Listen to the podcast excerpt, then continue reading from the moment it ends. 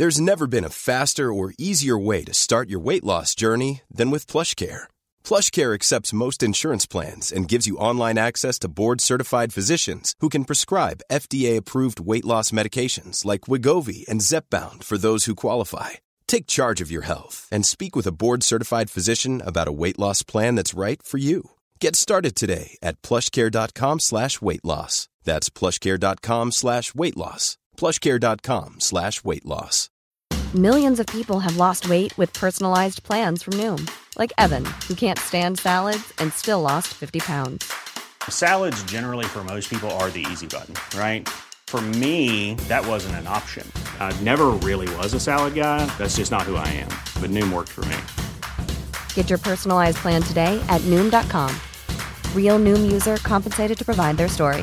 In four weeks, the typical Noom user can expect to lose one to two pounds per week. Individual results may vary. Allez liker leur page Facebook pour être au courant des nouveaux arrivages. On commence ça, ce pub-là, là? Vous êtes à l'écoute 96.9, l'alternative radio. 96.9, talk, rock and hip-hop.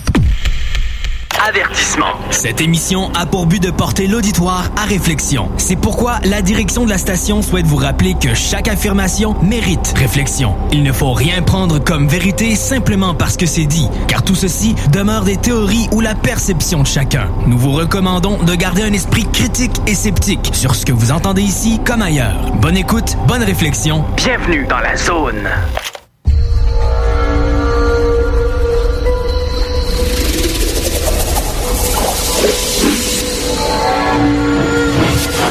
La zone insolite vous ouvre ses portes.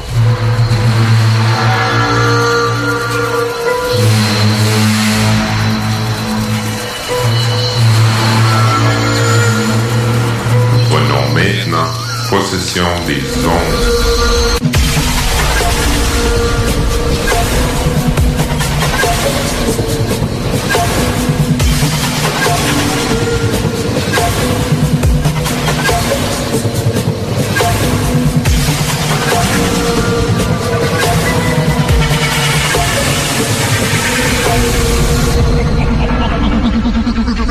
那只那只那只那只那只那只那只那只 Merci Carole Lozé, merci toute l'équipe de Zone Parallèle de nous donner, la- de nous passer la main. On est tellement heureux de vous retrouver aujourd'hui avec des invités exceptionnels puisque nous allons recevoir euh, Sylvain Matisse, qui est un auteur qui depuis peu de temps nous a rejoint à Mufon France euh, comme enquêteur. Et oui, quelle chance on a parce que Sylvain a une culture ufologique assez exceptionnelle. Et nous recevrons également Cyril Tafnar, qui est le responsable des repas ufologiques de Nantes, qui va nous expliquer un petit peu comment ça se passe euh, là-bas euh, au repas ufologique. Je m'appelle Jeannie Chariot, je suis la directrice de MUFON France et nous allons passer deux heures en compagnie donc de ses invités et de quelques nouvelles. Euh, depuis un mois, il s'est passé quelque chose quand même à noter, c'est-à-dire qu'il y a eu euh, un collectif qui est né, qui s'appelle le CIPO, collectif inter- d'intervenants sur le phénomène OVNI. Euh, donc, il y a eu toute une liste de personnes, dont je vais vous en énumérer quelques-uns, ont signé euh, ce collectif pour euh, demander certaines choses, euh, on va dire au gouvernement, à la communauté scientifique. Par exemple, demande que les organismes officiels ou services d'État déclassifient certaines archives concernant le phénomène OVNI en France. Demande aussi à ce que les communautés scientifiques engagent des travaux sur le sujet et les rendent publics. Puis que les médias mainstream français organisent des débats sérieux et constructifs, respectueux du sujet et des témoins. Là, il y a du travail, je peux vous le dire. Et c'est pourtant quelque chose d'assez simple à mettre en œuvre, mais il y a du travail. On demande aussi à ce que la recherche ufologique française indépendante soit davantage soutenue. Là aussi, on va dire, il y a du travail, mais pourquoi pas, euh, on est euh, peut-être de doux rêveurs, mais qui ne tente rien n'a rien. Les intervenants signataires, je ne sais pas noter parce qu'il y en a une trentaine. Euh, il y a euh, Alain Blanchard qui est ufologue auteur, Alain Boudier, ex-président de la commission AF Sigma pour euh, ceux qui la connaissent, Gildard Bourdet bien sûr qui est un auteur très connu, Rémi Borne responsable des euh, repas ufologiques de, Tours, euh, Marie-Thérèse de Brosse très connue elle aussi, auteur, ufologue et conférencière, Elisabeth de Caligny que vous connaissez bien aussi, auteur et conférencière, moi-même, Christian Comtesse, Héra la blogueuse d'Aéra 50 que si vous ne connaissez pas, je vous propose d'aller voir euh, sur Internet, euh, Dominique Filleul, excusez-moi, je ne vais pas tout, tout noter, mais euh, Sylvie Joubert, euh, Franck Morin et Iser qui sont euh, les, les instigateurs euh, de, cette, de ce projet. Daniel Robin, euh, Jocelyn Morrison qui est un journaliste. Euh, euh, nous avons aussi un statisticien qui est Michel Vaillant, un docteur en sociologie qui est Bertrand Meus. nous avons donc l'Académie d'ufologie, OVNI Direct, OVNI Paris, C'est le Cerro France, très important, OVNI Pyrénées, Nurea TV, LDLN, etc. Donc OVNI à Et on en passe donc beaucoup beaucoup beaucoup de monde pour ce projet et puis bah, à qui nous allons souhaiter bah, la meilleure des chances. On me fait signe de derrière les nuages là-bas, oui, derrière les nuages parce que c'est l'automne et puis euh, c'est un petit peu plus tristounet mais on me fait signe qu'il y a une météo optimiste qui, qui nous arrive. On se retrouve après. Bonjour à toutes et à tous, voici la météo. Pour les zones des Hauts-de-France jusqu'à l'Occitanie, grand frais à coups de vent prévu. Sur toute la France, le ciel se couvrira de soucoupes volantes aux alentours de 18 heures. Nous prévoyons ce soir une invasion d'ovnis, alors surtout, restez chez vous. Au niveau de l'éphémérite, nous fêterons bien sûr les aliens. Si vous constatez une disparition parmi vos proches, contactez notre numéro vert, le 0800 088 088. C'est le numéro spécial en cas d'enlèvement extraterrestre. Voilà, ce bulletin est terminé. Prochain rendez-vous demain matin à 6h47 sur les ondes moyennes, les ondes courtes et les ondes très longues en provenance de Mars et de Saturne. Encore mille merci, Jeanne Alexander, de nous permettre de diffuser cette météo si spéciale. Et vous pouvez retrouver ces clips en entier, évidemment, sur Internet. Jeanne Alexander. Et quant à nous, nous allons tout de suite entendre deux témoins qui habitent à l'opposé l'une de l'autre, puisqu'il y en a une qui habite euh, la rive sud de Montréal et une autre qui habite la rive sud de chez moi, qui habite Nantes. Écoutons ça et on se reparle après. Mais il y a un soir que ma mère et moi, on est en auto, on s'en allait vers Sutton. Puis il y a une grosse une grosse affaire qui a passé juste par-dessus notre auto avec plein de lumière. Puis ma mère criait, ma mère criait au meurtre. Puis là, moi, je l'ai vu, mais tu sais, comme il était tellement bas qu'après ça, on s'est dit comment il a fait pour passer les, les fils électriques si gros que ça? Puis là, on est arrivé à la maison, là, je l'ai compté à mon mari. Mon mari a dit, ben, ça peut être un hélicoptère. J'ai dit, ben, à Brome, il y a plein de fils parce qu'il faut passer par Brome pour aller à Sutton. Moi, je suis au lac Brome, mais là, mon mari a dit, ben non, ça devait être un hélicoptère ou quelque chose, mais ça fait des années de ça, là, ça fait comme peut-être trois ans ou quatre ans. Ma mère et moi, on en parle encore dans le sens que c'était quoi ça? Mais sur le fait, c'était comme ça tournait, mais il a passé directement. Moi, je l'ai pas vu venir. Ma mère l'a vu venir, mais pas moi. Puis là, ensuite, ben, c'est ça, ça passé par-dessus. Puis après ça, moi, j'ai vu comme le boss, tu veux, de tout ça, mais c'est juste par-dessus notre auto. Mais il n'y a rien qui est arrivé euh, ce soir-là, rien, c'était juste ça. C'était de nuit? Oui, c'était de nuit. C'était quelle grosseur environ, je sais pas, par rapport à une ah, voiture? Il fallait que ça soit au moins euh, 4 mètres. Une sphère, c'est ça? je l'ai, comme moi je l'ai pas vu assez, c'est ma mère que sa mère était sur le côté passager. Puis moi je l'ai pas vu arriver absolument rien. C'est que ma mère a commencé à crier, elle, elle l'a vu arriver. Mais c'était comme il y avait des lumières comme euh, violet puis vert, tout ça qui tournait en dessous. Mm. Puis là, on on l'a pas vu repartir. C'est comme on l'a vu à côté de l'auto, comme par-dessus, puis on l'a vu à côté de l'auto. Mais après ça, il y a comme un champ plat. Tu aurais pu le voir, quelque chose partir, mais on n'a rien vu. Puis ça, c'est comme... Ça, c'était mon chose le plus bizarre, si tu veux, dans le sens que c'est quoi?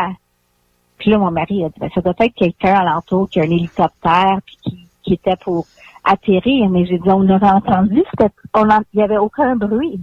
C'était juste des lumières, il y avait zéro bruit. Fait que ça, c'était avec ma mère. Ça, c'est nous est arrivé. Puis, euh, cet été, on était chez nous, puis on a vu vraiment euh, comme des lumières dans le ciel, mais qui sont parties comme super vite. Puis après ça, pas ce soir-là, mais le lendemain, j'ai eu comme un genre de choses encore avec le statique. Mais que s'est-il passé dans la vie avant cette observation au-dessus de la voiture? Mais pas le même soir, le soir après. Puis j'ai de la misère dernièrement vraiment à dormir parce que j'ai comme on dirait, je suis rendue, j'ai comme une peur de tout ça. Mais depuis que on n'est plus dans la maison de Granby, depuis que je suis revenue au lac Rome, l'espèce de d'être piné au lit, d'être comme genre paralysée, là, ça, je l'ai pas eu. C'est ça. ça c'est, tu sais, à un moment donné, je me disais, mon Dieu, c'est, parce que je suis une fille bien simple qui a une garderie, tu sais, je me disais, mon Dieu, je suis pas une recherchiste, qu'est-ce qu'ils veulent de moi?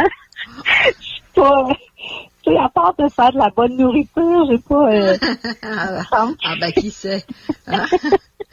Qui sait? Mais vous mieux en rire, vous mieux. C'est ça, parce que je me dis, c'est quoi, tu sais, parce que là, le grillage, mais là, ça, j'ai, j'ai fouillé le lit au complet. Qu'est-ce que ça pourrait être?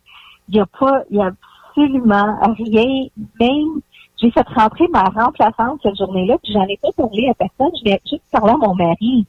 Ah, j'ai dit, explique-moi ça, c'est quoi? Et qu'est-ce qu'il dit, lui? Ben lui, ça, là, il y avait zéro explication, tu sais, parce que c'est le même lit que, que je dors dedans tout le temps. C'est pas arrivé encore, c'est pas arrivé avant. Euh, il y a zéro couverture de qui aurait pu faire cette empreinte-là. Puis ils sont exactement euh, à un écart égal, parfait. C'est comme c'est ça qui est bizarre. Puis moi, je dors toujours sur le dos. Fait que pour qu'il y ait quelque chose sur mon genou, c'est comme vraiment bizarre. Mais j'ai toujours eu mal à ce genou-là. Ouais, est-ce que fait plus mal. J'ai été longtemps en béquille, puis c'est parce que ce genou-là, il a forcé plus. Fait que j'ai toujours comme quand il pleut, puis tout ça, j'ai toujours mal à ce genou-là. Puis depuis que ça s'est arrivé, j'ai pas eu mal. Fait que je sais pas. Ben, vous allez... Puis là, on a, on a fouillé sur Internet, puis elle me montre quelque chose presque semblable au mien. Fait que là, j'ai commencé à fouiller sur Internet hier soir. Je me bon, je vais me poser des questions parce que c'est ça. Puis en camping, à un moment donné, ça m'est arrivé comme le- l'espèce de, de paralysie du sommeil. Là, ça m'est arrivé, mais pas dans cette maison ici. Mais en camping, ça m'est arrivé, puis le lendemain, j'avais des bleus. Mais mon mari croit absolument à rien de tout ça. Même moi avant non plus, là, mais c'est sûr que quand on a vu la chose aller par-dessus l'auto, moi, ma première réaction, c'était qu'il n'y a pas de bruit. Fait que j- j'avais dit à mon mari, c'était un hélicoptère. On est l'été, je l'aurais entendu. Tu sais, on, on a, on a les fenêtres ouvertes. C'est l'été, il est environ 9h30 du soir. euh, tu sais, je l'aurais entendu. Puis ma mère était avec moi comme témoin. Là, tu sais, ma mère, elle disait oui, oui, oui. Mais c'est ça, on était vraiment sur la une petite route de campagne. Puis euh, c'est passé tellement proche du, du haut de, de l'auto qu'après ça, quand on a repassé là, je me suis dit, on a repassé du jour, je me suis dit, mon Dieu, les, les fils électriques, comment que ça a pu passer à cette hauteur-là? Mais quand c'est arrivé, on, on- c'est elle qui était plus fascinée que moi parce qu'on dirait que j'avais pas de réponse. Puis elle a dit, Ah, mon Dieu, j'ai 80, j'ai jamais vu ça de ma vie.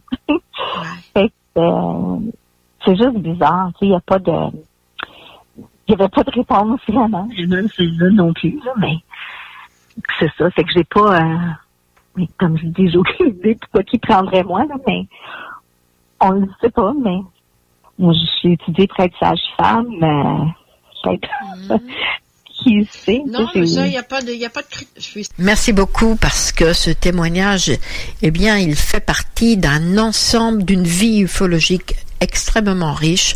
Euh, D'ailleurs, euh, que cette jeune femme ne connaissait absolument pas avant de me parler. C'est juste euh, certains faits qui l'ont fait m'appeler comme euh, des bleus qu'elle avait sur le corps euh, régulièrement, des, des bleus euh, qui n'avaient pas du tout leur place là et qui, qui, étaient apparus d'une façon totalement euh, incongrue, comme par exemple euh, des formes de brûlures de grillage sur euh, les genoux ou des bleus sous les pieds ou, ou des cercles sur le ventre. Tout ça, j'en ai été témoin. Et sa vie richement ufologique, pleine de marqueurs, qui en fait vraiment un témoin exceptionnel. Euh, pour euh, ce qui est de son observation d'un ovni, on va dire ovni, euh, au-dessus sur un chemin que j'ai moi-même parcouru pour en vérifier ses dires.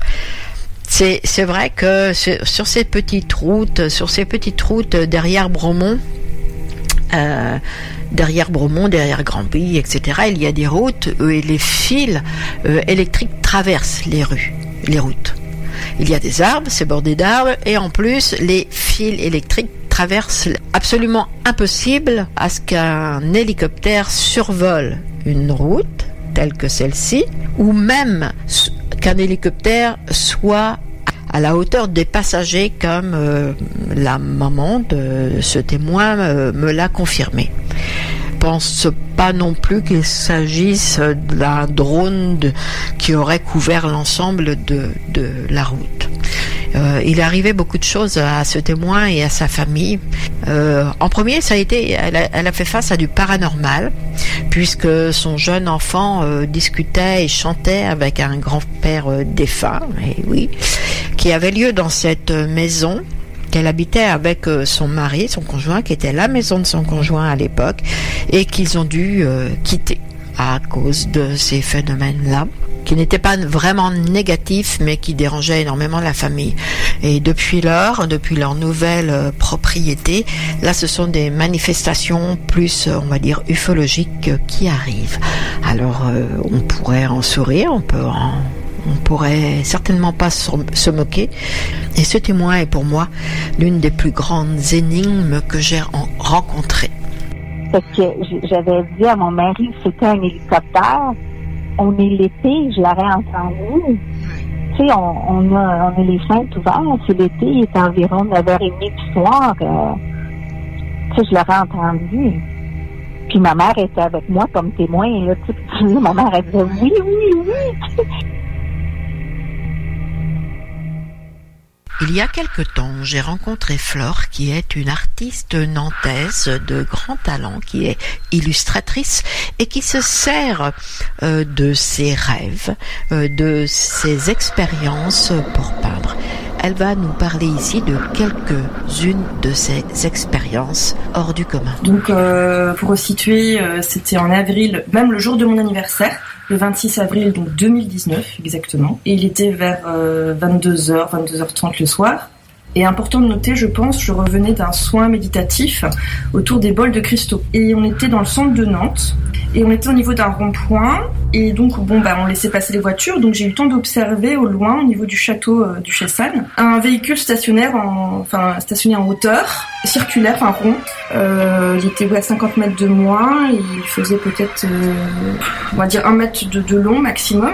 Je me suis dit, qu'est-ce que c'est que ça? C'est pas un avion? C'était en période de foire aussi. euh, donc, je, au début, j'ai pas tilté parce qu'il y avait beaucoup de lumière dans Nantes au niveau de- de- d'une place où j'habitais, pas loin. Mais ça faisait aucun bruit et euh, d'un coup, ça avançait très doucement vers nous, au-dessus des arbres. Et là, j'ai vu clairement, c'est passé au-dessus de notre tête pendant qu'on passait le rond-point doucement. Il y avait plein de lumière euh, dans les tons euh, rouges, enfin couleur primaire, mais bleu, rouge, jaune essentiellement.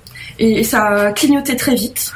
C'est comme des spots, mais plats. Et du coup, euh, je regardais ça fascinée, elle levait la tête et j'ai dit à la personne qui conduisait, regarde, regarde, regarde, mais elle était occupée, elle n'a pas vu comme moi. Donc j'ai- j'ai- j'étais complètement fascinée, mais j'ai pas réussi à me dire que c'était un ovni sur le moment, parce qu'en fait, quand ça nous arrive sur le coup, on se dit, bon bah, c'est dans la vie réelle, euh, je regarde quelque chose au-dessus, bon c'est beau, euh, et euh, c'est trois secondes après, je me suis dit mais attends, attends, attends, j'ai vu quelque chose de, vraiment étrange. Euh, quelques secondes après, quand même, je me suis dit j'ai dû voir un ovni.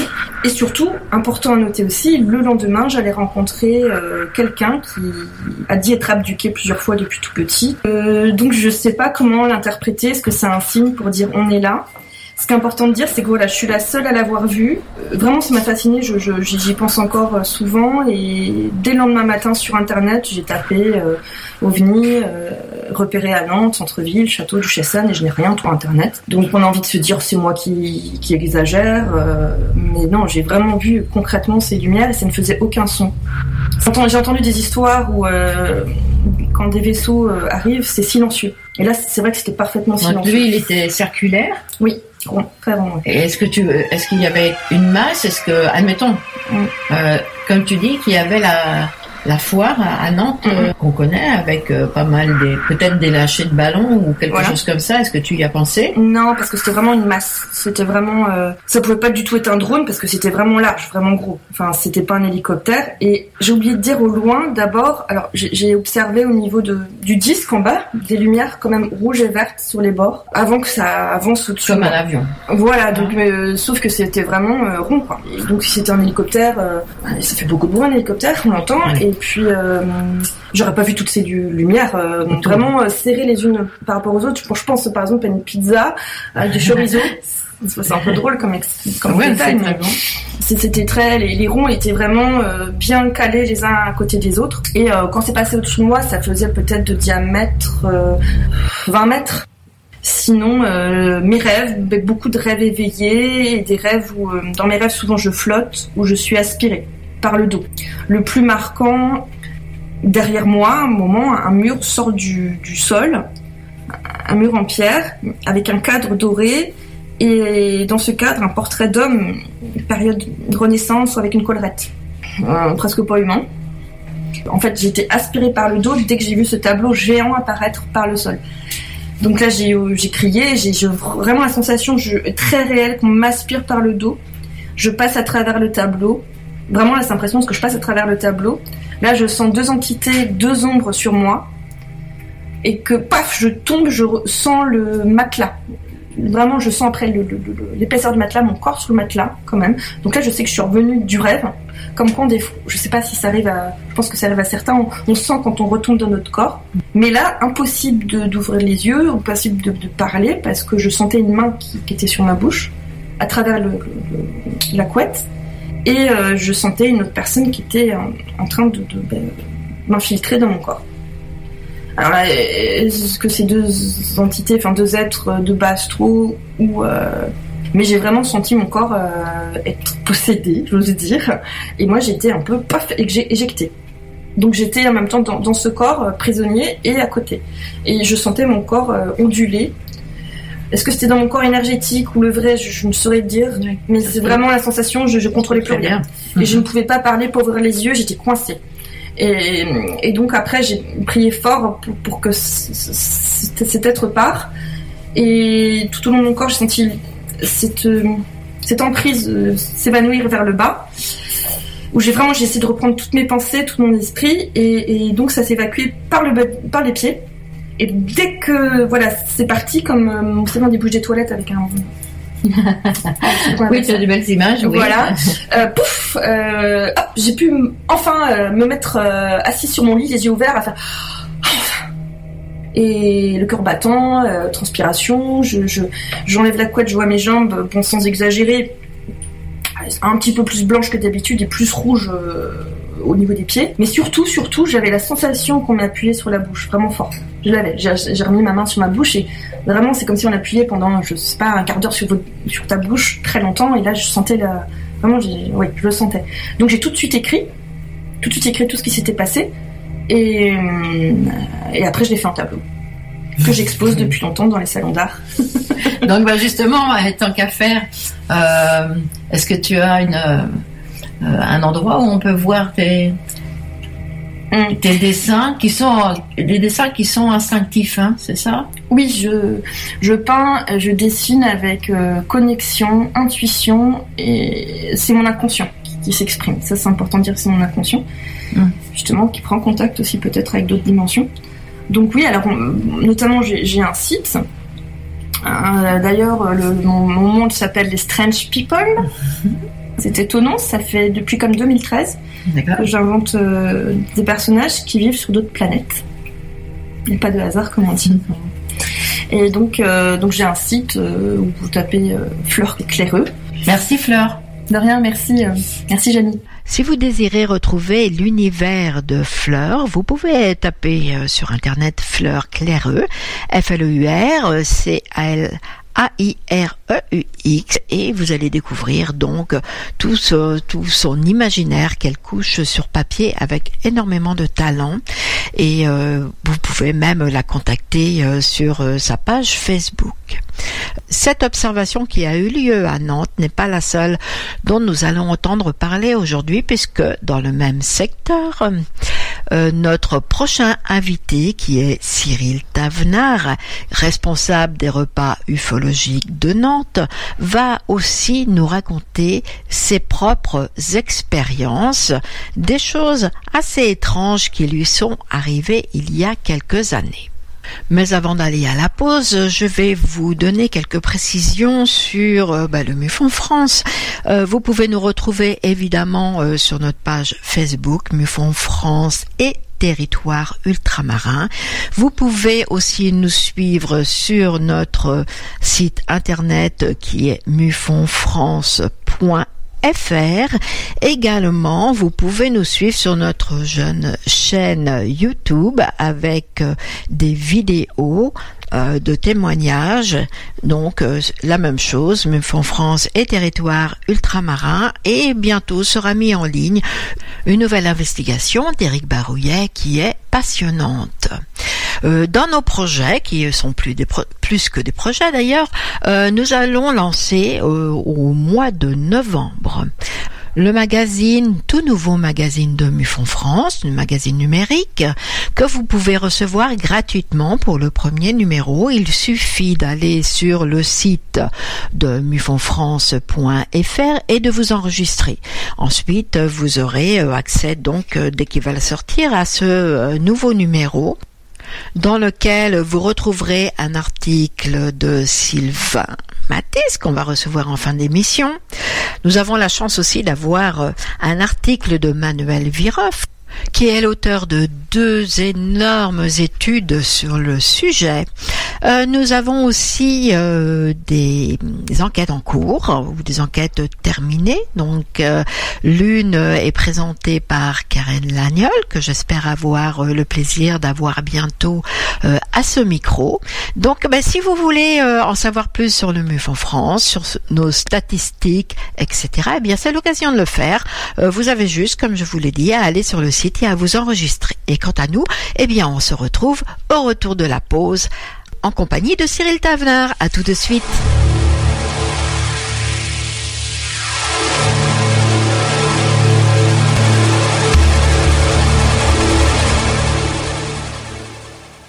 Vous écoutez 96.9, la radio de Lévis. Talk, rock and hip-hop. Une station pas pour les The Funky Station, la station du Mont-Flair. 96.9. Cette année encore, c'est à vous de choisir les artistes de la chanson de l'année. Jusqu'au 22 octobre, votez pour vos artistes musicaux préférés. Interprète féminine, interprète masculin, groupe audio de l'année et pour la chanson de l'année. Tous les détails sur radio canada.ca oblique à disque, le réseau principal de vote. Écoutez le gala de la disque le 1er novembre sur ICI Radio-Canada Télé et découvrez qui seront les artistes et la chanson de l'année. Plus d'infos sur palmarèsadisque.ca. Ce message est diffusé par votre radio locale.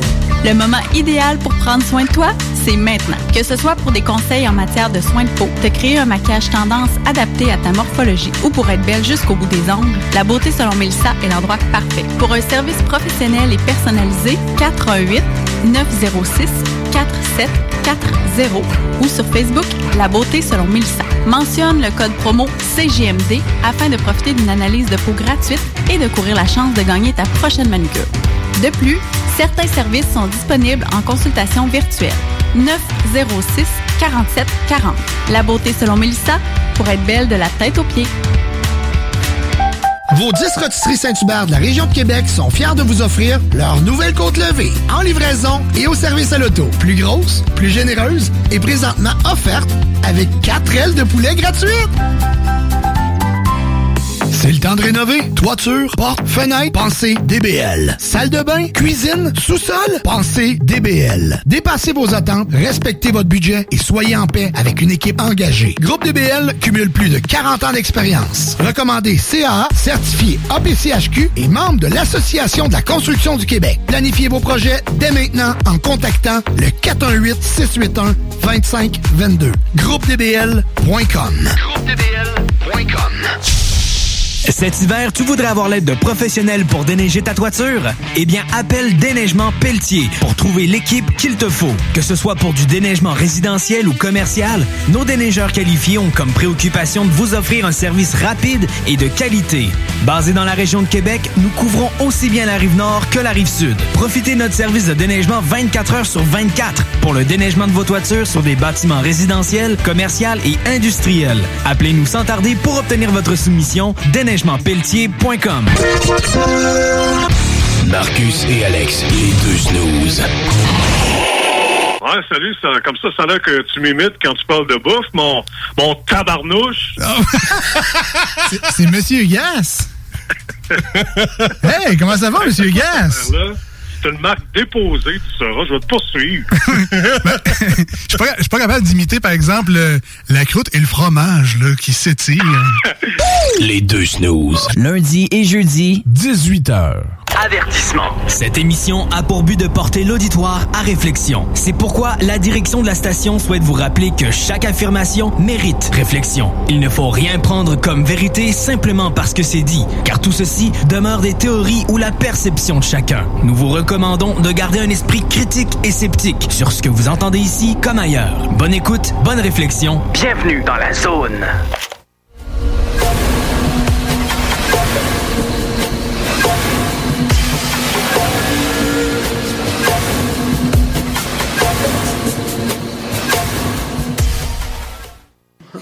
Bonjour Cyril, merci de m'accueillir chez toi à, à Nantes, proche de Nantes, on va dire. Voilà, je me présente, donc Cyril euh, Tafnard. Euh, je suis ufologue. Euh, je fais partie des, des repas ufologiques, euh, membre du bureau national euh, et également responsable des repas ufologiques de, de Nantes, en Loire-Atlantique. Euh, je suis aussi membre d'ODH TV et je fais également partie du réseau de Daniel Robin d'enquête, euh, d'enquête terrain et je fais des enquêtes terrain depuis euh, depuis cinq ans.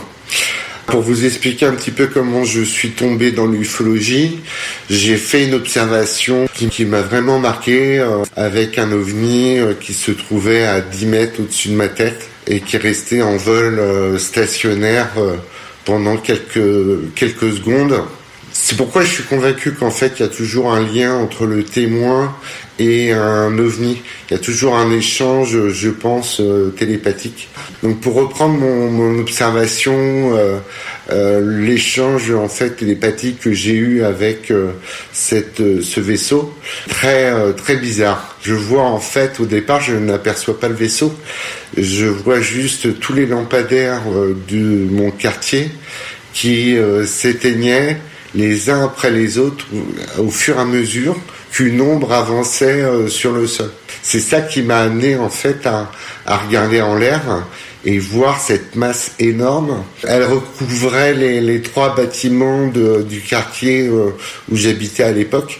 Donc j'évalue la, la taille de, de cet ovni à, à peu près à, à 300 mètres de 300 mètres. Ça devait faire 300 mètres d'envergure euh, parce que ça recouvrait vraiment les, trois bâtiments et on voyait plus que un filet euh, mince euh, de l'horizon qui recourbait le, côté de, l'ovni. Et donc cette masse avance tout doucement. Au fur et à mesure où elle avançait, toutes les lumières des, appartements se sont éteints. Euh, chez moi, ça, ça a disjoncté, tout s'est éteint. Et là, je me dis, c'est pas possible. C'est, euh, je suis en face de quelque chose qui est qui est pas réel. Et donc ça, ça continue toujours à avancer. Et là, je me dis, euh, c'est pas un ovni. Et à ce moment-là, l'ovni part à toute vitesse. Et euh, je me dis, non, c'est pas possible. C'est pas un ovni que j'ai vu. Et au moment même où je pensais ça, l'objet s'est complètement dématérialisé. Donc euh, j'ai nié mon observation pendant 20 ans. Seuls euh, mes parents proches étaient, euh, étaient au courant. Premier sentiment que j'ai eu quand j'ai vu cette, euh, cette masse-là, c'est que je me suis dit, on est, c'est pas nous les humains qui sommes au sommet de la chaîne alimentaire, il y a autre chose. Et, et ça, c'était complètement, enfin, ça, ça remettait tous les dogmes que j'avais en doute et euh, ça remettait les, les, les choses vraiment de, de façon complètement différente dans ma vie. Et du coup, donc j'ai nié le, cette observation pendant 20 ans. J'étais dans le Cantal, euh, assez haut euh, dans un sommet, et je fais l'observation d'un d'un autre ovni, un ovni, une boule rouge euh, énorme, donc qui était là, qui faisait vraiment la taille d'une d'une étoile, et qui a fait tout le tour de, de ma personne, donc qui a fait un 360 degrés autour de moi. Et là, je me suis dit qu'il fallait vraiment que je m'occupe euh, de l'observation que j'avais fait à mes 18 ans. Donc, euh, c'est comme ça, en fait, que j'ai connu les, repas ufologiques, euh, que je m'y suis intéressé, que j'ai fait part de mon observation. Ça m'a permis de rencontrer euh, d'autres personnes au sein des repas ufologiques qui avaient été témoins d'observation. Ça permet, bah, ça permet de savoir que on n'est pas tout seul et qu'il y a des centaines de, personnes aujourd'hui en France tous les ans euh, qui font des observations et je pense que au niveau du mental ça fait euh, énormément de bien. Ben, merci, c'est c'est impressionnant. Donc, ça a eu lieu à, quelle date cette euh, première observation? Alors le 5 novembre 1990, donc euh, fonction la, grande vague euh, d'OVNI qui a eu le 5 novembre 90. Moi au début je je savais pas que ça représentait autant d'observations en France. D'ailleurs le, le, le lendemain de l'observation on a voulu témoigner à la radio locale et la radio locale a été complètement submergée d'appels de cette euh, de cette observation. Donc euh, là, on s'est dit que c'était pas la peine de témoigner, que euh, il y avait assez de témoins pour euh, avérer que le, le phénomène était euh, sérieux et, et, en tous les cas était inexpliqué. Et puis j'ai vu euh, que les médias en fait avaient euh, ridiculisé le, ce, phénomène et l'avaient passé pour euh, une chute d'un satellite euh, russe. Donc là, j'ai compris que on était euh, vraiment en pleine manipulation et que dans les médias, ça voulait pas, on voulait pas en parler et euh, taire l'événement. Revenir sur cette euh, première observation, 5 novembre 1990, euh, la grande vague qu'il y a eu. Et euh, toi, tu es où? C'était dans quelle région? Alors, je suis à Angers, donc euh, 18 ans, je suis encore euh, chez, euh, chez ma mère et euh, on est dans le quartier euh, sud de d'Angers. Et l'objet, en fait, a, un- a- a une trajectoire euh, sud-est, nord-ouest. Quelle forme il avait C'est en fait un triangle. C'est un, un triangle euh, parce qu'on voyait, euh, mais vraiment très précisément l'angle de, de l'objet, euh, comme si c'était découpé euh, au, euh, au cutter tellement c'était précis et on voyait vraiment la nuance entre la, nuit qui commençait à tomber, il était 19h, et cette masse noire qui était encore plus noire, le, noir d'une soirée où il commence, où il fait déjà nuit noire, à, préciser, et ça c'est important, euh, que c'était une très belle euh, nuit d'hiver. Il y avait un, un sentiment de, de, de électrique dans l'air, euh, comme une soirée, euh, une soirée d'été. Donc c'était très agréable euh, d'être d'être à la fête. Et c'est déjà avant en fait d'observer l'ovni, on avait déjà cette sensation euh, électrique qu'il y avait euh, dans l'air.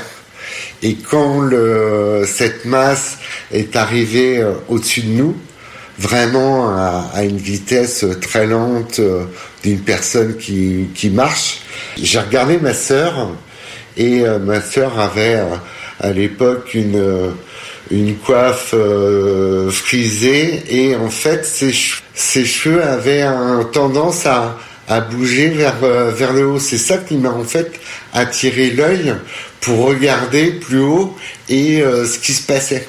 Je regarde mon bras et tous les poils de, de mon bras étaient dressés. Mais c'était pas le, la peur ou l'appréhension, c'était vraiment un effet statique qu'il y avait avec cette cette masse là.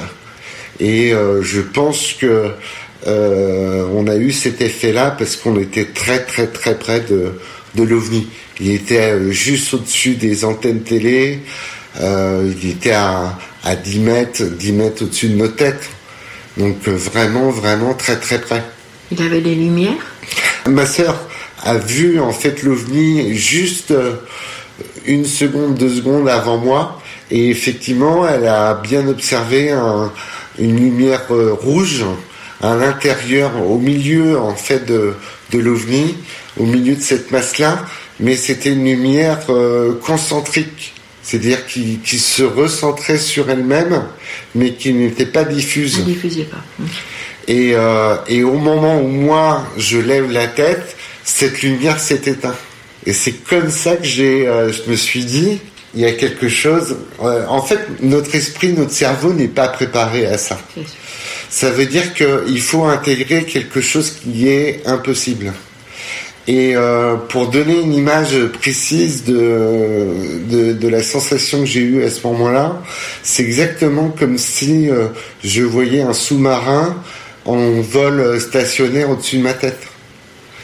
Ça faisait, euh, ça faisait vraiment ça. Une Comment... incongruité. Voilà, une incongruité, euh, quelque chose de, de, de, pas possible, techniquement impossible. Donc je pense que c'est aussi euh, ça qui m'a fait euh, nier. J'en ai parlé à personne, aucun de mes amis proches. Ma mère, j'ai été obligé de lui en parler parce que elle est arrivée à, au même moment. Donc euh, alors c'est ça aussi qui est, qui est aussi impressionnant, c'est que je pense qu'il y a eu euh, une distorsion du, du temps. Euh, mon réveil, en fait, donc tout a disjoncté euh, dans la maison. Le réveil a disjoncté aussi. Et en fait, quand j'ai rallumé le, le, réveil, on avait perdu deux minutes. Ah. Donc il y avait deux minutes qui ont été perdues pendant le temps d'observation que j'ai fait de, de l'OVNI. Et ce qui est bizarre aussi, c'est que le garage euh, se trouvait juste en fait de la fenêtre. Et euh, donc en fait, bon, pour tout dire, on, on fumait une, une, cigarette en cachette. Et on, on guettait notre mère euh, pour euh, bah, bah, notre cigarette avant qu'elle arrive à la maison. Et on n'a jamais vu sa voiture arriver dans le garage. C'est-à-dire qu'elle a, sonné à la porte parce qu'on avait fermé évidemment la, porte d'entrée. Elle a sonné à la porte, mais on n'a jamais vu la voiture arriver, euh, se garer dans l'allée et aller dans le garage. Jamais. Et, euh, notre mère a déjà été euh, euh alors bien préoccupée parce qu'il y avait cette panne d'électricité. Il a fallu rallumer les disjoncteurs. Elle, est, elle revenait des courses. Elle était stressée. On lui a dit maman, maman, maman. On a vu quelque chose de dingue. Et puis, euh, je pense que, comme toutes les mamans, elle a senti que c'était tellement important, tellement grave, qu'elle a voulu nous protéger et nous dire euh, attendez, détendez-vous, voilà, soyez conscients de ce que vous avez vu et, euh, et ne partez pas dans des, euh, dans des délires pour votre intégrité physique. Et vous deux, frères et sœurs, est-ce que vous aviez une culture ufologique? Pas du tout. Pas du tout pas du tout. Pour moi, euh, j'avais 18 ans. Euh, j'étais plus intéressé euh, par les, les, filles et par les études. Et euh, pour moi, l'ufologie, c'était euh, c'était Louis de Funès, la soupe aux choux. D'accord. Ou Indépendance Day. Mais, mais, mais de très loin, vraiment, une idée très science-fiction euh, du phénomène. Enfin, euh, voilà, moi j'étais convaincu. C'était à Hollywood ou quelque chose oui, comme ça Oui, c'est ça. J'ai pas du tout de, pas du tout de, même si euh, enfant, voilà, j'ai vécu quelque chose de, de marquant et je pense que c'est une expérience aussi qui a été liée à, à mon observation que j'ai fait à, à 18 ans. En fait, j'avais 6-7 euh, ans, je me suis retrouvé, euh, donc j'étais chez mes grands-parents, et je me suis retrouvé euh, à me réveiller en fait en, pleine nuit dans le jardin, sur la pelouse, à, regarder le ciel. Et je suis incapable de dire comment je suis arrivé de mon lit au jardin. Et ça, ça a été un événement qui a toujours été troublant parce que je me rappelle euh, tout petit euh, être debout, le, la tête en l'air et, euh, et, à me réveiller à, à ce moment-là. D'accord. Et je suis intimement convaincu qu'il y a une causalité entre cet événement et mon observation que j'ai fait à 18 ans. Certainement. Ça, ça, suit le processus. Voilà, je pense que j'ai toujours été suivi parce que quand j'ai nié le, phénomène, il m'est revenu en pleine face et ça a complètement euh, perturbé, euh, euh, chamboulé et changé ma vie. J'ai subi un burn-out à, la suite voilà, de, de, pression de mon entreprise. Et la nuit qui a, donc, qui a, suivi cette observation dans le Cantal, j'ai vécu des changements de vie énormes qui m'ont ramené à m'occuper sérieusement du phénomène ufologique, à faire des recherches, à travailler, à me documenter énormément, à prendre des responsabilités dans des structures ufologiques. Euh, et à ce moment-là, ma vie s'est complètement éveillée. Ma vie s'est complètement éveillée. J'ai été indépendant financièrement, complètement autonome je peux vivre aujourd'hui, je peux le dire, euh, de ma passion euh, et être libre de ce de ce que je veux entreprendre euh, sans être dans le, le carcan travail, métro, dodo. J'ai cette chance et ce qui me permet de pousser encore plus loin mes, mes, mes recherches et surtout, surtout de me connecter aux gens qui ont fait, cette, euh, fait ces observations, parce qu'on a vraiment un lien euh, énergétique entre les uns et les autres. Mm. Et des fois, on sort en fait des, des, des événements qu'on avait oubliés grâce à cette connexion. C'est sûr. Et en, en revenant sur le, le 5 novembre 1990, est-ce que tu as rencontré d'autres témoins? Alors, euh, en fait, euh, le lendemain, sur la, chaîne locale, enfin sur la, radio locale, pardon, d'Angers, puisque c'est à, Angers où, ça s'est passé, il y a eu énormément, énormément de témoignages.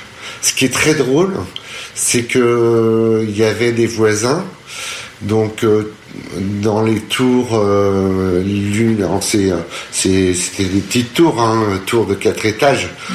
Donc euh, je pense que ça, fait, ça devait faire euh, aller 30 mètres à peu près de, de hauteur. L'OVNI était juste au-dessus, à 40 mètres, à 10 mètres de, notre tête. Il y avait toutes les lumières des, des, voisins se sont éteints et on n'en a pas parlé comme si on avait été les seuls témoins dans notre quartier, alors que tout était éteint. Tout était éteint, les maisons qui étaient devant, tout était éteint. Tout s'est éteint euh, euh, au fur et à mesure où l'OVNI a avancé euh, tout doucement. Et on n'a pas eu, on eu d'autres voisins qui nous ont parlé le lendemain en disant, voilà, t'as vu quelque chose hier soir, comme si on avait été privilégié en fait dans cette observation qu'il faut savoir, c'est qu'il y a eu euh, des observations, parce que depuis euh, donc l'OVNI du 5 novembre, c'est vraiment mon, mon, livre de chevet. Donc euh, j'ai rencontré euh, beaucoup de témoins, pas sur Angers mais sur Nantes, euh, qui ont fait des observations euh, incroyables. Le 5 novembre 90 à Saint-Joseph de Porterie, donc euh, juste à côté de, de Nantes. Ce qu'il faut savoir aussi, c'est que ça a été repris par l'éclair, un journal donc du coin, puisque l'OVNI a été vu au-dessus de la cathédrale de, de Nantes. Donc euh, par euh, là, par euh, par des dizaines et des dizaines de, de témoins. Euh, et moi, j'ai recueilli à titre personnel un, un témoignage euh, incroyable euh, d'une personne qui, qui faisait ses courses le 5 novembre 90. Il était un petit peu avant 19h. Elle se dépêchait pour avant la fermeture des magasins. Et là, elle observe cette masse noire énorme sur le côté droit de sa voiture, alors qu'elle était en déplacement. Là, elle a sa fille qui est à l'arrière, qui se met à pleurer et qui se met à crier. Donc, euh, elle passe son temps à, essayer de calmer son enfant, et du coup, elle fait un peu abstraction à ce truc euh, dingue à, à la droite de sa voiture. Elle fait un virage, elle fait un virage, et euh, durant tout le virage, l'ovni en fait la suit, toujours sur le côté droit en fait de sa voiture. Et au moment où elle se gare sur le, le parking du, euh, de la grande surface, l'ovni se trouve sur sa gauche. D'accord. Elle fait toujours abstraction de cette observation. Je pense qu'elle fait un, un blocage. Par contre, elle descend en fait de sa voiture, elle prend un chariot, elle met sa fille qui était toujours en pleurs et qui criait euh, dans le sur le dans le chariot. Et là, elle se dit bon, faut quand même que j'aille voir euh, ce que c'est. Et là, l'ovni se trouvait en face de sa voiture. Ça veut dire qu'il s'est déplacé à chaque moment de, de sa route, à la, à la fois sur le côté droit. Quand elle a regardé sur le côté gauche, l'ovni était là. Quand elle s'est garée, qu'elle a pris son chariot et qu'elle s'est mise devant, devant sa voiture, l'ovni était devant. Et là, observé par une dizaine de témoins sur le parking du, euh, du supermarché. Et au moment où elle se dit, mince, c'est pas notre réalité, est-ce que c'est ce qu'on appelle un ovni? L'ovni disparaît. Comme s'il avait été là tout le temps pour euh, lui marquer sa présence et lui dire que euh, était là. Et, euh, et elle a témoigné euh, longtemps après ce qu'elle a profité d'un repas ufologique. C'est aussi pour ça que le concept des, des repas ufologiques est, est unique en soi. C'est qu'il permet de, aux gens d'être dans un cadre convivial et de se lâcher complètement. Et là, de retrouver des émotions ou des souvenirs qu'ils avaient, euh, qu'ils avaient un peu oubliés. Moi, j'ai la conviction parce que il y a eu un échange, il y a eu un échange télépathique avec euh, ce vaisseau. Et euh, depuis, en fait, cette, euh, depuis que j'ai, accepté d'en parler publiquement, je pense qu'il y a un champ des, des une, une case supplémentaire dans notre esprit, dans notre cerveau, que beaucoup de choses sont possibles en fait. Et on n'a pas cette, cette, cette éducation-là. Et quand on accepte en fait ce fait-là, on a des sentiments d'intuition. Moi aujourd'hui, j'ai des sentiments d'intuition médiumniques qui vont m'arriver parce que j'ai fait l'acceptation en fait de l'observation de mon ovni. Bah, dans son corps, dans son esprit, dans son âme, dans son mental, ça développe euh, encore euh, beaucoup plus de capacités qu'une personne euh, lambda. Et quand on parle de la vague de 89, de la vague de 90, je suis convaincu qu'on va avoir, enfin je le sens dans mon, dans mon corps et dans ma chair, une nouvelle vague d'OVNI qui va arriver très prochainement. Je le sens. En 1990, il m'avait dit, nous serons là et, et nous sommes euh, présents et euh, nous sommes ici euh, sur Terre. Sur ma deuxième observation en 2012, bah voyez, on est revenu et là je sens en fait dans, dans mon être euh, qu'on va on va avoir une nouvelle vague très très prochainement. Pour moi, tous les tous les éléments en fait se regroupent pour me dire qu'on va avoir une nouvelle vague aussi importante prochainement. Parce que pour l'instant, c'est on peut le dire, hein, c'est calme. Oui. Nous, on l'a vu dans le CMS, euh, ça chutait énormément, ça, chu- ça chutait mondialement de 200 cas. Que si pour euh, encore euh, plus euh, rebondir euh, que, que ça. Donc nous, on va avoir du travail bientôt. Vous allez avoir du travail énormément, ce qui va faire un grand plaisir, je dis. Et moi-même d'ailleurs, comme enquêteur. Si, si tu penses qu'il va y avoir une nouvelle vague, des nouvelles ob- observations, est-ce que ça va toujours être sur la même, la même forme Parce que ça a évolué quand même au cours du temps. Ouais, alors c'est une question euh, complètement pertinente euh, parce que pour moi, on, va changer en fait de, vaisseau, on va changer de, on va être sur des euh, des observations plus énergétiques, plus de boules de lumière, plus sur des sphères. Moi, mon vœu cher, c'est que ça ne soit plus euh, la chaise gardée euh, des, des militaires et, euh, et de la défense euh, intérieure, mais euh, que ça soit transmis aux scientifiques pour une étude, euh, une étude vraiment complète et, et puis qui permette d'avancer sur l'étude du phénomène. Mille merci Cyril pour euh, ce, ce témoignage absolument fabuleux qui a eu lieu le 5 novembre 1990 à Angers, qui a été vu dans toute la France, cet ovni du 5 novembre 1990, et qui par extension ne peut que nous emmener le deux jours plus tard, le 7 novembre 1990, donc la même année, sous les cieux de la place Bonaventure pour cette observation qui a été elle aussi vue par des dizaines de personnes et certainement par des témoins qui n'ont toujours pas désiré parler ou qui n'ont peut-être pas qui n'en ont peut-être pas trouvé euh, l'utilité. Donc que vous soyez euh, d'un bord ou de l'autre côté de l'Atlantique, euh, contactez votre ufologue préféré de n'importe quel groupe. Je suis pas là pour prêcher pour ma paroisse, je suis là pour prêcher pour l'ufologie.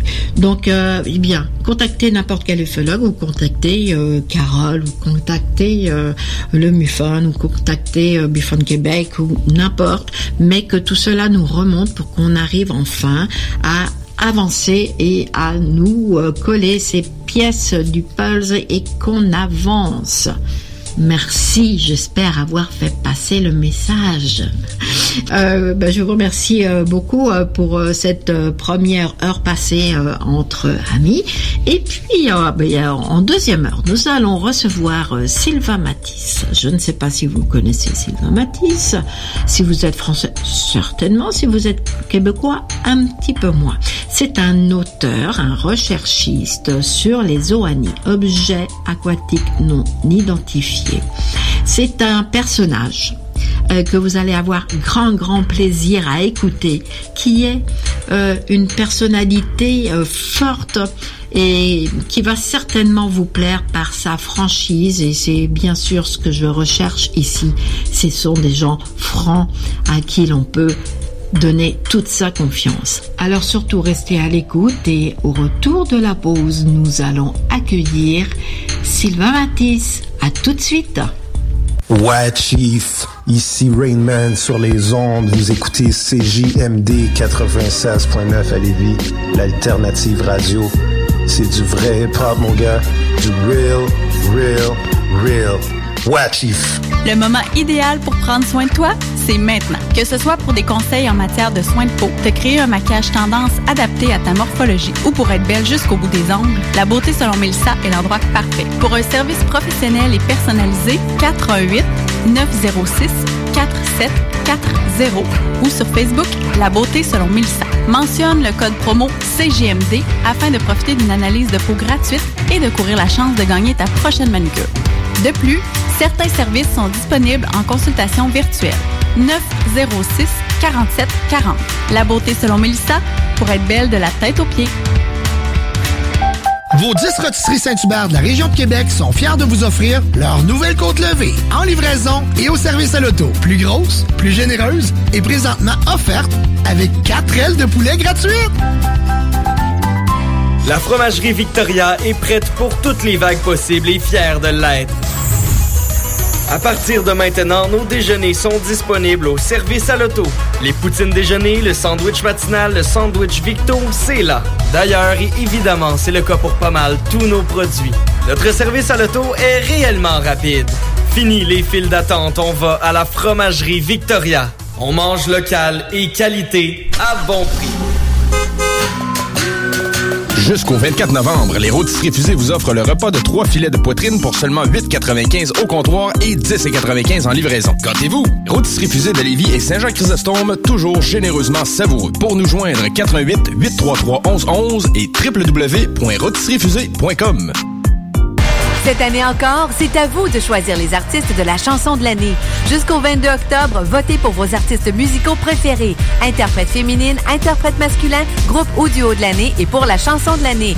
Tous les détails sur radio canada.ca oblique à le réseau principal de vote. Écoutez le gala de la disque le 1er novembre sur ICI Radio-Canada Télé et découvrez qui seront les artistes et la chanson de l'année.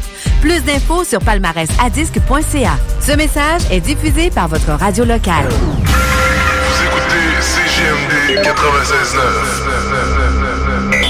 Avertissement. Cette émission a pour but de porter l'auditoire à réflexion. C'est pourquoi la direction de la station souhaite vous rappeler que chaque affirmation mérite réflexion. Il ne faut rien prendre comme vérité simplement parce que c'est dit, car tout ceci demeure des théories ou la perception de chacun. Nous vous recommandons de garder un esprit critique et sceptique sur ce que vous entendez ici comme ailleurs. Bonne écoute, bonne réflexion. Bienvenue dans la zone.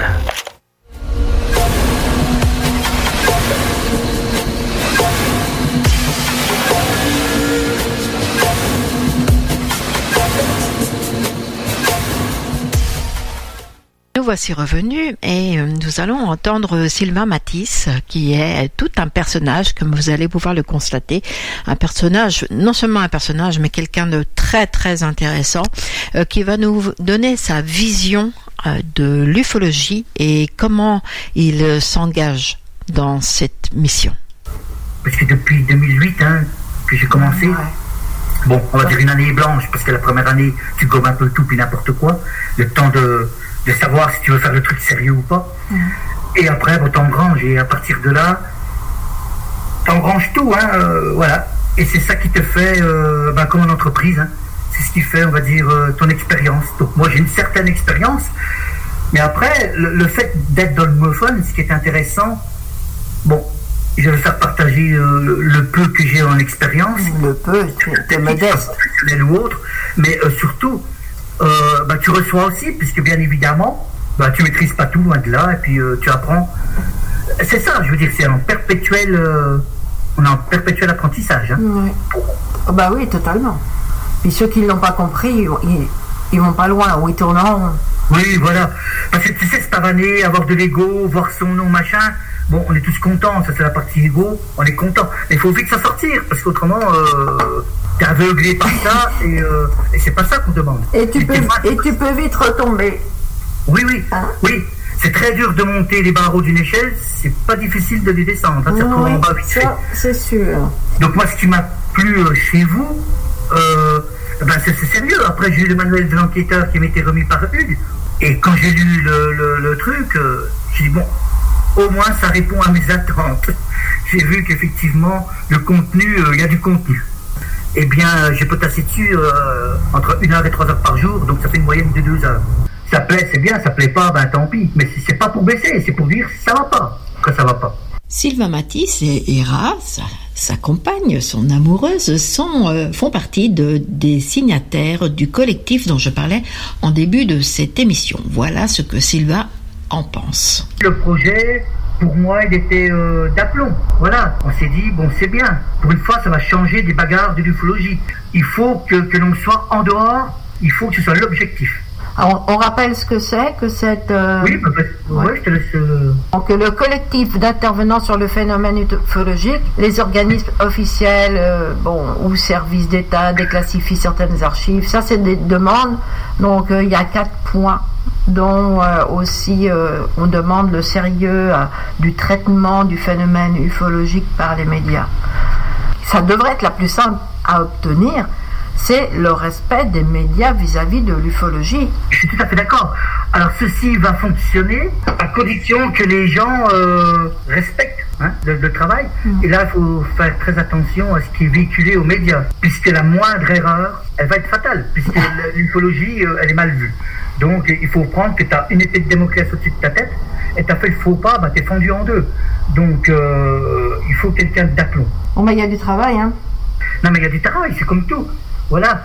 Alors, pour faire admettre le phénomène, il faut y aller, il faut y aller pas à pas, parce que tout le monde n'est pas à pied d'égalité. C'est ce que j'ai mis dans mes livres. Hein, hein. Je te l'ai expliqué ça aussi au téléphone. euh. Oui, oui. Si tu dis aux gens, tu parles, je veux dire, trop abruptement d'abduction, tout ça, alors qu'ils OVNI à la base, objet volant non identifié, ils vont pas comprendre. Non, parce que eux, sont, euh, eux, ils sont dans les couches et nous, on est à la maternelle. On a un niveau, euh, on a un niveau euh, que nous, nous avons et pas les autres. C'est ça qu'il faut se, se méfier, quoi. Dans ce qu'on véhicule, il faut déjà persuader que les ovnis, ce sont des faits. Après, il y a des théories, ça c'est autre chose, ce sont des théories, c'est l'interprétation. Objet volant non identifié ou phénomène aérien ou aérospatiaux non identifié ou observation aquatique non identifiée, on est sur des faits qui sont relevés par des professionnels. Le contrôle aérien, le contrôle maritime, euh, les pilotes, les marins, etc. Avec des gens lambda, des gens comme toi et moi, euh, on est sur des faits. Et après, ce sont les, euh, les théories qui sont sujettes à caution. Euh, il faut commencer par le départ. Si on veut capter sensiblement les médias officiels qui sont de nature sceptique, il faut déjà qu'on qu'on s'égare pas trop dans, dans des choses. Moi, c'est ma conviction. Être prudent, si on veut griller les étapes, on va se griller. Ils vont se dire, ouais, c'est une bande d'illuminés, euh, on va être catalogué comme ça, ça c'est sûr. hein. Donc euh, voilà, enfin moi je te donne un avis, je dis Oui, pas oui. que tu as raison. Non, non, mais moi, euh, je m'adresse à mes lecteurs comme tel. Quand, je suis attaqué entre guillemets sur mon lieu de travail, où les gens sont très très euh, terre à terre et très très près de leurs petits soucis personnels et quotidiens, et ça se peut se comprendre, euh, je ne suis pas convaincu en disant que Truman ou Eisenhower a fait un accord avec les aliens. Si je commence par ça, donc, je renforce dans leur truc. Je leur dis simplement, un pilote de chasse qui a potentiellement deux ogives nucléaires sur les ailes de ses avions, quand tu lui vois un ovni, tu le mets dans quelle catégorie? Parce que le mec, par rapport à son niveau d'études, par rapport à ses responsabilités, là on a un souci.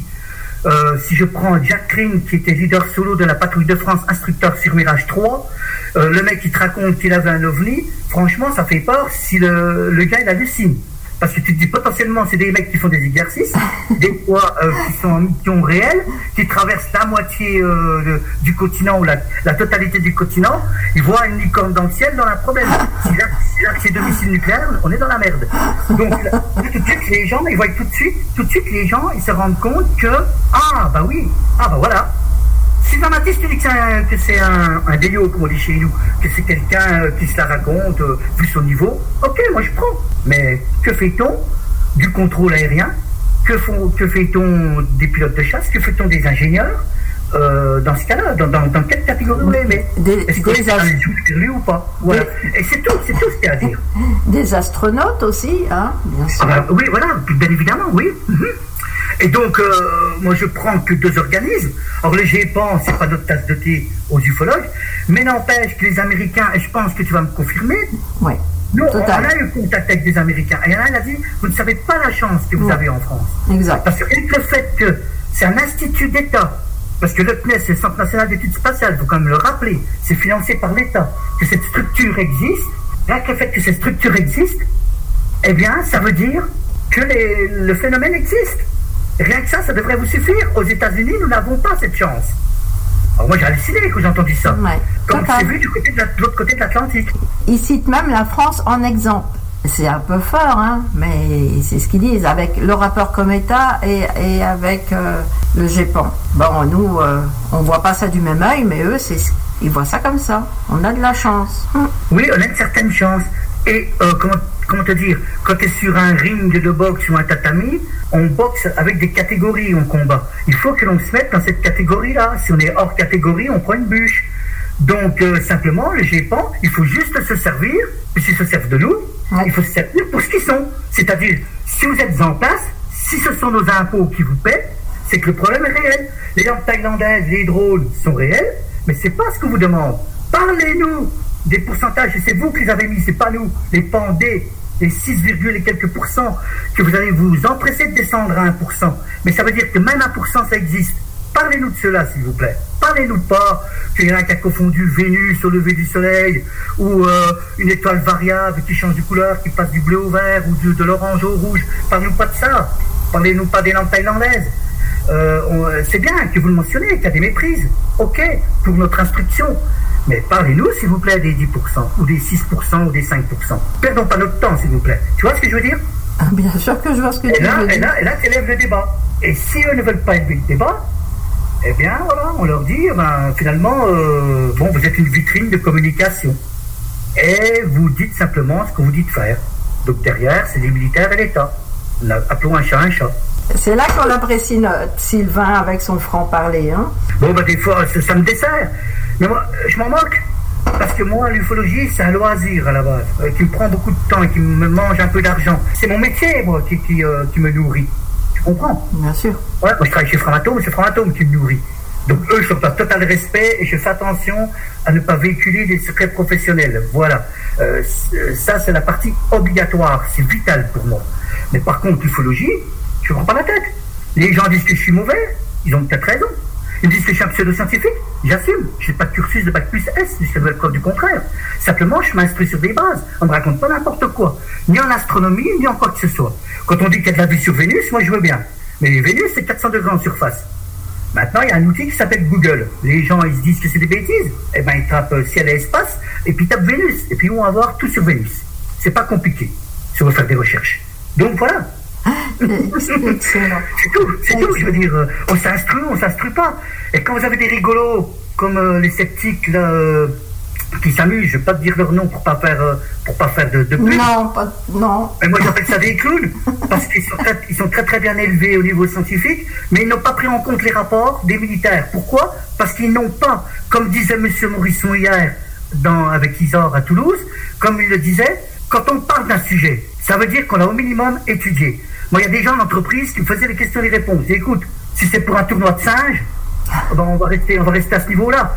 Maintenant, si c'est sérieux ce que tu me dis, eh ben, commence à potasser le sujet. Et quand tu seras à mon niveau, qu'on aura la même base, là, tu vas voir, c'est intéressant. Si maintenant c'est un convaincu juste pour te foutre de ma figure, ben, tu sais quoi? Eh ben, on, va délirer là-dessus, mais on, va pas avancer. Hein. Donc voilà. Alors si c'est ce que tu cherches, c'est me ridiculiser, ben, tu es content et maintenant ça t'apporte quoi? Maintenant, si tu veux parler du sujet sérieusement, euh, s'il te plaît, euh, potasse. Hein ouais, mais tu as, vu un petit peu, bon, hier soir, moi j'ai vu euh, et puis euh, Guillaume de Nurea TV aussi, il l'a souligné. Il y a eu des, bah, des petits malins qui, qui désinguaient un peu. Enfin, c'est tellement facile lorsque tu fais rien de. Guillaume, je vais te défendre. Déjà, c'est un ami, mais surtout parce qu'il avait raison. Moi aussi, j'ai vu des gens qui avaient les masques. Et c'est là. Mais c'était pas une réunion Covid. que je sache. Moi, j'ai mon avis sur le Covid. Et toute cette mascarade, c'en est une, c'est clair.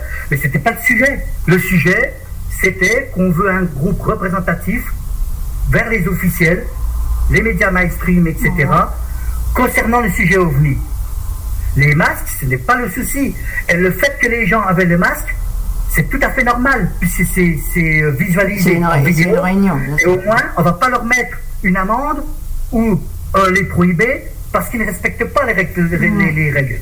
Tu comprends? Moi, je vois même dans les médias mainstream, euh, je regarde les rencontres de. J'aime le sport. J'ai regardé la finale de la Coupe de France Saint-Etienne euh, PSG. Euh, oui, voilà. la Champions League. alors, tu as, le staff technique et les remplaçants qui ont le masque. Et puis, à la présentation des équipes, tu as les trois arbitres et les deux équipes. ils n'avaient pas le masque et il n'y avait pas un mètre de distance. Mais c'est une parodie. Ouais on, est en train de dire aux gens, vous allez prendre 135 balles d'amende si vous êtes pris à pas avoir le masque à tel endroit, mais ils ne montrent pas l'exemple même. Donc hier, le sujet n'était pas le masque, mais pour le coup, Isor et les gens qui l'ont mis à table, ils avaient raison. On ne peut pas les attaquer sur ce point-là. Mais non, ça n'a rien à voir. de pouvoir représenter officiellement les ovnis qu'on est sérieux, on commence de respecter les règles, au combien même qu'elles ne nous plaisent pas. Mon entreprise, ça ne me plaît pas, c'est le masque, point barre. Si je ne mets pas le masque, c'est la sanction. J'ai beaucoup aimé la conclusion de Guillaume qui a dit que. Alors, déjà, c'est un sujet difficile. Et en plus, en ce moment, les gens, tu les sens à cran, complètement à cran. Donc, euh, bah, ça part un peu dans tous les sens, quoi. Euh, oui, parce que. Puis nous, on arrive là avec nos petites affaires d'aliens. Euh, dans un monde où les gens, ils en ont peut-être rien à faire de ça, où euh, ils sont tellement énervés par euh, l'atmosphère ambiante.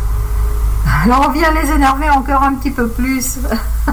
Oui, parce que disons, Janice, ce qui est, ce qui est dingue avec cette histoire de, de- de Covid, c'est que maintenant, encore deux, deux catégories de personnes. Et maintenant, tu as les masques les anti-masques. Il va falloir qu'on s'arrête euh, là-dedans. Parce que comme le disait euh, Guillaume, il ne faut pas qu'on leur donne le plaisir à ceux qui nous gouvernent, ceux qui prennent. Il ne faut pas qu'on leur donne le plaisir eh ben, qu'on se chamaille exact. Entre nous. Ah non mais vraiment, je... Le problème, il est là, il faut qu'on fasse avec. Il y a des règles, c'est l'État qui les donne. Malheureusement, nous sommes obligés de les appliquer. C'est tout. Ça va pas plus loin que ça. Et le sujet d'hier n'avait rien à voir avec les états d'âme comparés à ce que l'on vit aujourd'hui. C'est tout. Alors, on pourrait rebondir là-dessus, par contre, on pourrait dire les gens de notre époque qui croient avoir tout connu. Si moi, l'année dernière, m'avait dit tu auras un masque comme dans les films de science-fiction, quelle alerte, tel virus, je t'aurais dit arrête de fumer. Donc on voit qu'on n'a pas tout connu. Maintenant, je remets ça au niveau de l'ufologie.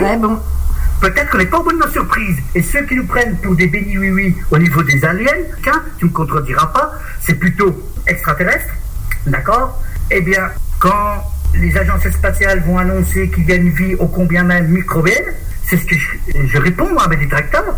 Je dis, mais euh, t'as pas besoin d'avoir peur. Hein. Je vois d'ici 2035, on aura la réponse. hein. Pourquoi?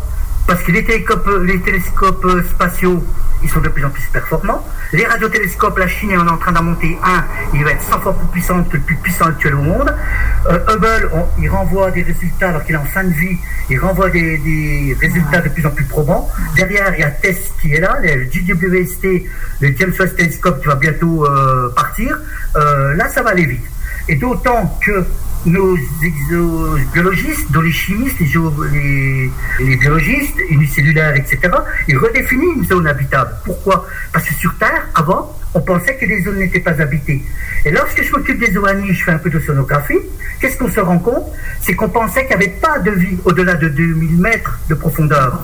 Tu comprends? Parce qu'au-delà de 200 mètres, on disait que les rayons solaires ne pénétraient plus. Donc la photosynthèse ne peut pas fonctionner. Sauf qu'il y a eu des gens comme le commandant Cousteau, il y a eu des Américains, tout ça, qui ont fabriqué des soucoupes sous-marines. Le dernier en date euh, s'appelle quand même James Cameron, euh, le réalisateur d'Avatar, que j'ai salué dans mon livre, parce que c'est un explorateur et c'est tout ce que j'aime. Euh, lui, il a mis ses deniers dans de l'utile. Eh bien, on voit qu'il y a de la vie. Et là, par contre, on est dans les ténèbres, on est dans les pires zones de pression et de température. Et pourtant, il y a de la vie. Donc, ça redéfinit une zone habitable au niveau d'un système solaire. Et ça, c'est important, Gianni. Parce qu'à partir de ce moment-là, il va tout falloir euh, redéfinir. Moi, dans mon premier livre, j'ai le culot, le toupet de démonter la formule de Frank Drake. Mais je n'ai pas, j'ai pas le quart de son niveau. Et comment je l'ai fait? Simplement sur un point. Tu sais lequel? Les exoplanètes. Pourquoi Quand il a fait sa formule, les exoplanètes n'étaient pas prises en compte, pour eux, n'existaient même pas.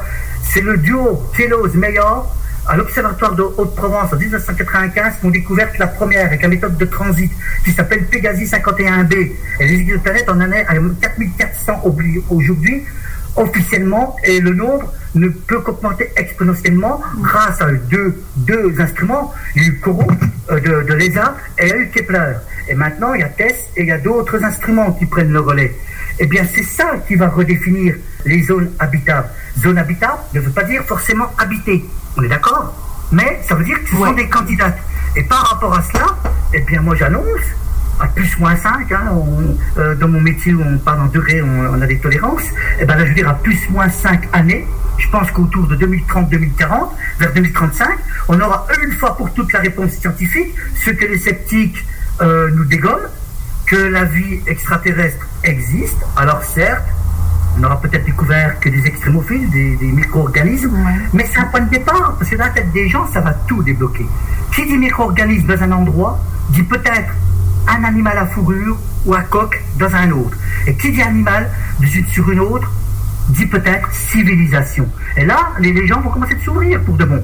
Puis ces extraterrestres, ce sera plus de la fantaisie, du fantasme de quelques hurluberlus, ce sera devenu une réalité. Ce sera une réalité, et puis euh, bah, ça sera presque naturel. En quelque temps, ça- Eh ben oui, deviendra parce que nos naturel. jeunes, nos jeunes, par exemple, de science-fiction, sont déjà imprégnés. Euh, ils sont. euh, moi, je dis à mes enfants, vous êtes une étape charnière. Et votre étape, l'étape charnière, celle de votre vivant. Quand vous aurez mon âge, vous aurez vécu tellement de choses. Malheureusement, il va y en avoir des très désagréables suite à la technologie, suite à ce que l'on voit au niveau social. Mais d'un autre côté, vous allez vivre des choses formidables à côté. C'est la révolution de la cosmologie. On va rentrer dans la physique quantique, c'est-à-dire le summum. On va rentrer. Parce que là, elle était décrite au départ. Hein. La physique quantique que Planck parlait, euh, au départ, on disait, là aussi, ce sont quelques renégats scientifiques. Mais quand on regarde bien, qu'est-ce qui arrive aujourd'hui? On y rentre de plus en plus. Et euh, après, si je prends les travaux de Jean-Pierre Petit, euh, que Jean-Claude Bourret signale de temps en temps, il est en train d'avoir raison sur pas mal de choses. Les raccourcis, et que la matière noire, c'est plutôt une charge négative. Donc on évolue. Ce sont les scientifiques qui nous font évoluer. Donc c'est avec la science qu'on va évoluer. Donc moi, je ne prends pas beaucoup de risques en disant que d'ici 2035, la vie extraterrestre, eh bien, elle sera admise ou pas. Et moi, je pense, je penche pour le côté admis. Parce que quand on regarde le biotope qui existe au sein de notre propre planète, la vie, elle est partout. En altitude, au niveau marin, au niveau sous-marin, euh, dans l'atmosphère, euh, on a, euh, voilà, des, animaux dans la terre, des animaux qui volent, etc. ce sont des, milliers, des milliers d'embranchements, des millions d'espèces. à partir de là, on a le laboratoire naturel qui s'appelle Terre. Donc la vie ailleurs, elle est forcément, elle est forcément ailleurs également. Elle existe. Sous quelle forme? Là, je ne sais pas. Ça dépendra de la topographie du terrain, hein, pour, faire court. Donc voilà. Tu as déjà débattu contre un, scientifique qui n'avait pas les mêmes vues que toi. Ça t'est arrivé Ouais. Et ça quoi, ça s'est terminé Vas-y. je suis pris la tête au niveau de Mars parce que j'avais dit que peut-être qu'on aurait des antécédents martiens. Et euh, quelque part, il y en a un qui me fait plaisir, s'appelle Michio Kaku. Michio Kaku, je suis en train de lire son livre. C'est bizarre, il a fait la même forme que moi, il a repris ce que j'ai vu dans le premier. Sauf qu'il m'a pas plagié, et que lui, c'est beaucoup plus élaboré parce que c'est un scientifique. Je parlais dans mon premier livre des voyages du futur spatiaux. Hmm. Et là, il a, développé un, bouquin, mais ça vaut ce pesant d'or. Et tu sais ce qu'il dit, Kaku? Vous voulez savoir à quoi ressemble un extraterrestre? Eh bien, regardez-vous dans une glace. Voilà. C'est ça. Pourquoi il dit ça? C'est exactement ça. Nous sommes atomes. Et l'atome, il est partout dans l'espace. À partir de ce moment-là, on joue avec les mots. Mais je suis désolé, et c'est ce que je dis aux gens, je, suis désolé. En effet, on est, on est constitué de, de cellules au niveau microscopique. Je suis d'ailleurs euh, dans la recherche, euh, dans la recherche spatiale, on commence avec le très très grand, l'infiniment grand. Ce sont des télescopes, des lanceurs qu'on envoie avec des satellites, avec des sondes, des robots, et on fait l'extrêmement le, petit. L'extrêmement petit, on est plutôt dans le microscope. Eh ben, on va au LHC à Genève, dans un accélérateur de particules, pour essayer de comprendre la soupe primordiale, l'univers, comment il s'est formé. Vrai ou faux Donc de l'infiniment grand à l'infiniment petit, euh, ça se rejoint en un point finalement. Il faut tous les détails, c'est toute la difficulté qu'on est scientifique de prouver qu'une particule peut atteindre ou non la vitesse de la lumière. Le neutrino, hein, euh, dans un premier temps au LHC, ils avaient dit qu'il l'avait atteint, mais il y a eu deux erreurs euh, au LHC de deux instruments. Euh, je ne sais plus lesquels, si c'était Alice, CMS ou Atlas. Bon, bref, les, sur les quatre instruments ou LHCb, sur les quatre instruments du LHC, je rappelle, le LHC, c'est 27 km de circonférence, c'est 100 mètres sous terre entre Genève et la France. Exactement, il y a 250 pays que j'ai visités ah, il y a quelques années que j'ai mis sur mon blog. Ils sont sur la recherche de la matière noire, de l'antimatière, etc. Donc voilà, alors euh, moi, quand, je, quand je, débat avec un scientifique, j'essaye de me mettre à niveau. je ne vais pas voler bien, bien, bien, bien loin, puisque si la personne me présente des équations, il va me couler, on est bien d'accord. Je n'ai pas de cursus. Mais je me moque, moi. Moi, je me sers des résultats qui sont mis par ces mêmes gens dans des magazines, dans des ah. revues.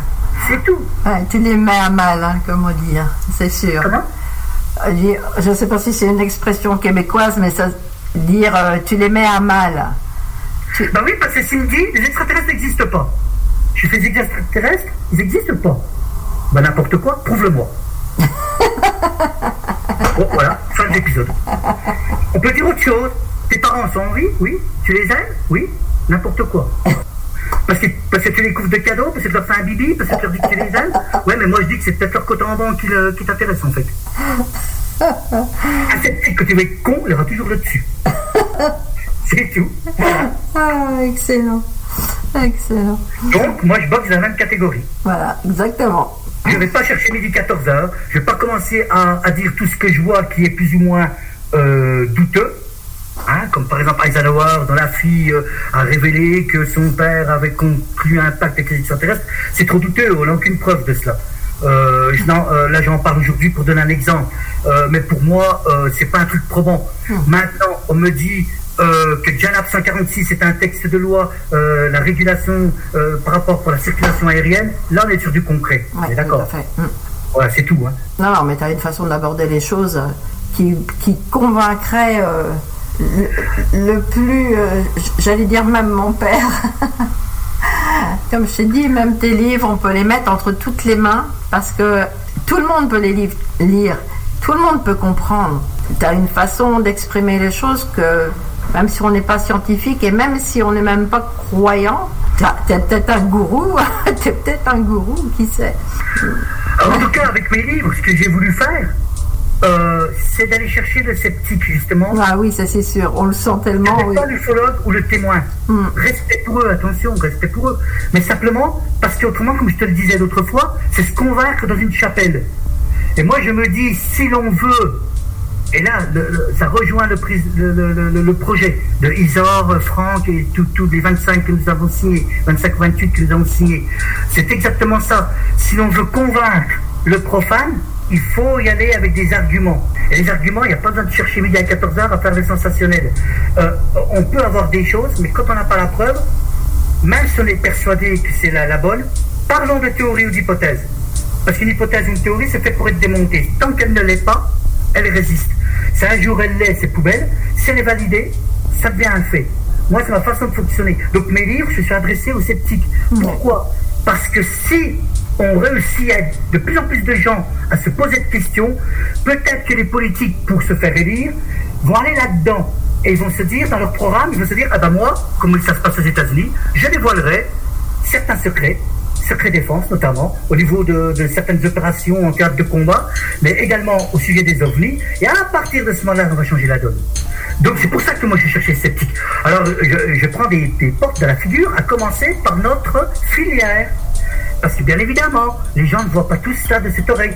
Mais vous perdez du temps, les extraterrestres sont toujours là, ils ont toujours été là, ils sont là. Vous faites pas avancer le schmilblick, vous êtes 40 ans de retard. Euh, euh, je n'ai pas de retard, moi. Simplement, vous avez des gens qui ne sont pas au niveau. Si vous voulez, moi si j'explique un truc à ma fille qui est de niveau, euh, bon j'ai pas le niveau, mais supposons que j'ai le niveau BTS, niveau BTS, ma fille elle a 13 ans, euh, elle va rien comprendre. De retour après la pause avec encore plus de fun.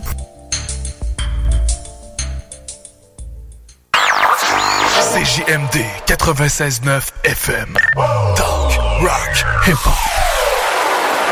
Que ce soit pour vos assurances vie et hypothécaires, pour toute protection en cas d'invalidité ou de maladie grave, ainsi que pour vos placements financiers, Service financier Éric Laflamme, c'est plus de 30 ans d'expérience à toujours prioriser une approche humaine et empathique. Parce que chaque être humain est unique et que personne ne vit la même situation, Service financier Éric Laflamme s'engage à élaborer avec vous la meilleure stratégie. Service financier Éric Laflamme, ici à Lévis, dans le 88 838 2227 838 2227. Le moment idéal pour prendre soin de toi, c'est maintenant. Que ce soit pour des conseils en matière de soins de peau, te créer un maquillage tendance adapté à ta morphologie ou pour être belle jusqu'au bout des ongles, la beauté selon Mélissa est l'endroit parfait. Pour un service professionnel et personnalisé, 418 906 4740 ou sur Facebook La beauté selon Mélissa. Mentionne le code promo CGMD afin de profiter d'une analyse de peau gratuite et de courir la chance de gagner ta prochaine manucure. De plus, certains services sont disponibles en consultation virtuelle. 906 47 40. La beauté selon Mélissa pour être belle de la tête aux pieds.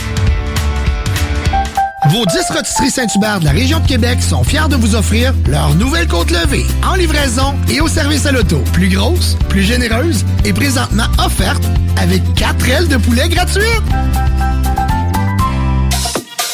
Hey, salut la gang, je veux vous parler de Clôture Terrien. Clôture Terrien, c'est une entreprise de Québec avec plus de 15 ans d'expérience qui se spécialise en vente et installation de clôtures de tout genre. Profitez de votre cours avec une clôture offrant intimité et sécurité. Que ce soit pour une clôture en bois, en verre, ornementale, en composite ou en maille de chaîne, Communiquez avec les meilleurs de l'industrie au 418 473 2783 clôtureterrien.com. C'est le temps de rénover. Toiture, porte, fenêtre, pensez DBL. Salle de bain, cuisine, sous-sol, pensez DBL. Dépassez vos attentes, respectez votre budget et soyez en paix avec une équipe engagée. Groupe DBL cumule plus de 40 ans d'expérience. Recommandé CAA, certifié APCHQ et membre de l'Association de la construction du Québec. Planifiez vos projets dès maintenant en contactant le 418-681-2522. GroupeDBL.com. GroupeDBL.com. La Ville de Lévis invite tous les citoyens à participer à la séance d'information publique en ligne concernant son projet de transport en commun et le nouveau réseau de la Société de transport de Lévis qui se tiendra le jeudi 5 novembre à 19h. Détails au ville.levy.qc.ca barre oblique mobilité. Savais-tu que tu peux nous écouter de partout au Québec? Va télécharger l'application CJMD 96.9 sur Apple Store ou Google Play. Avertissement. Cette émission a pour but de porter l'auditoire à réflexion. C'est pourquoi la direction de la station souhaite vous rappeler que chaque affirmation mérite réflexion. Il ne faut rien prendre comme vérité simplement parce que c'est dit, car tout ceci demeure des théories ou la perception de chacun. Nous vous recommandons de garder un esprit critique et sceptique sur ce que vous entendez ici comme ailleurs. Bonne écoute, bonne réflexion. Bienvenue dans la zone.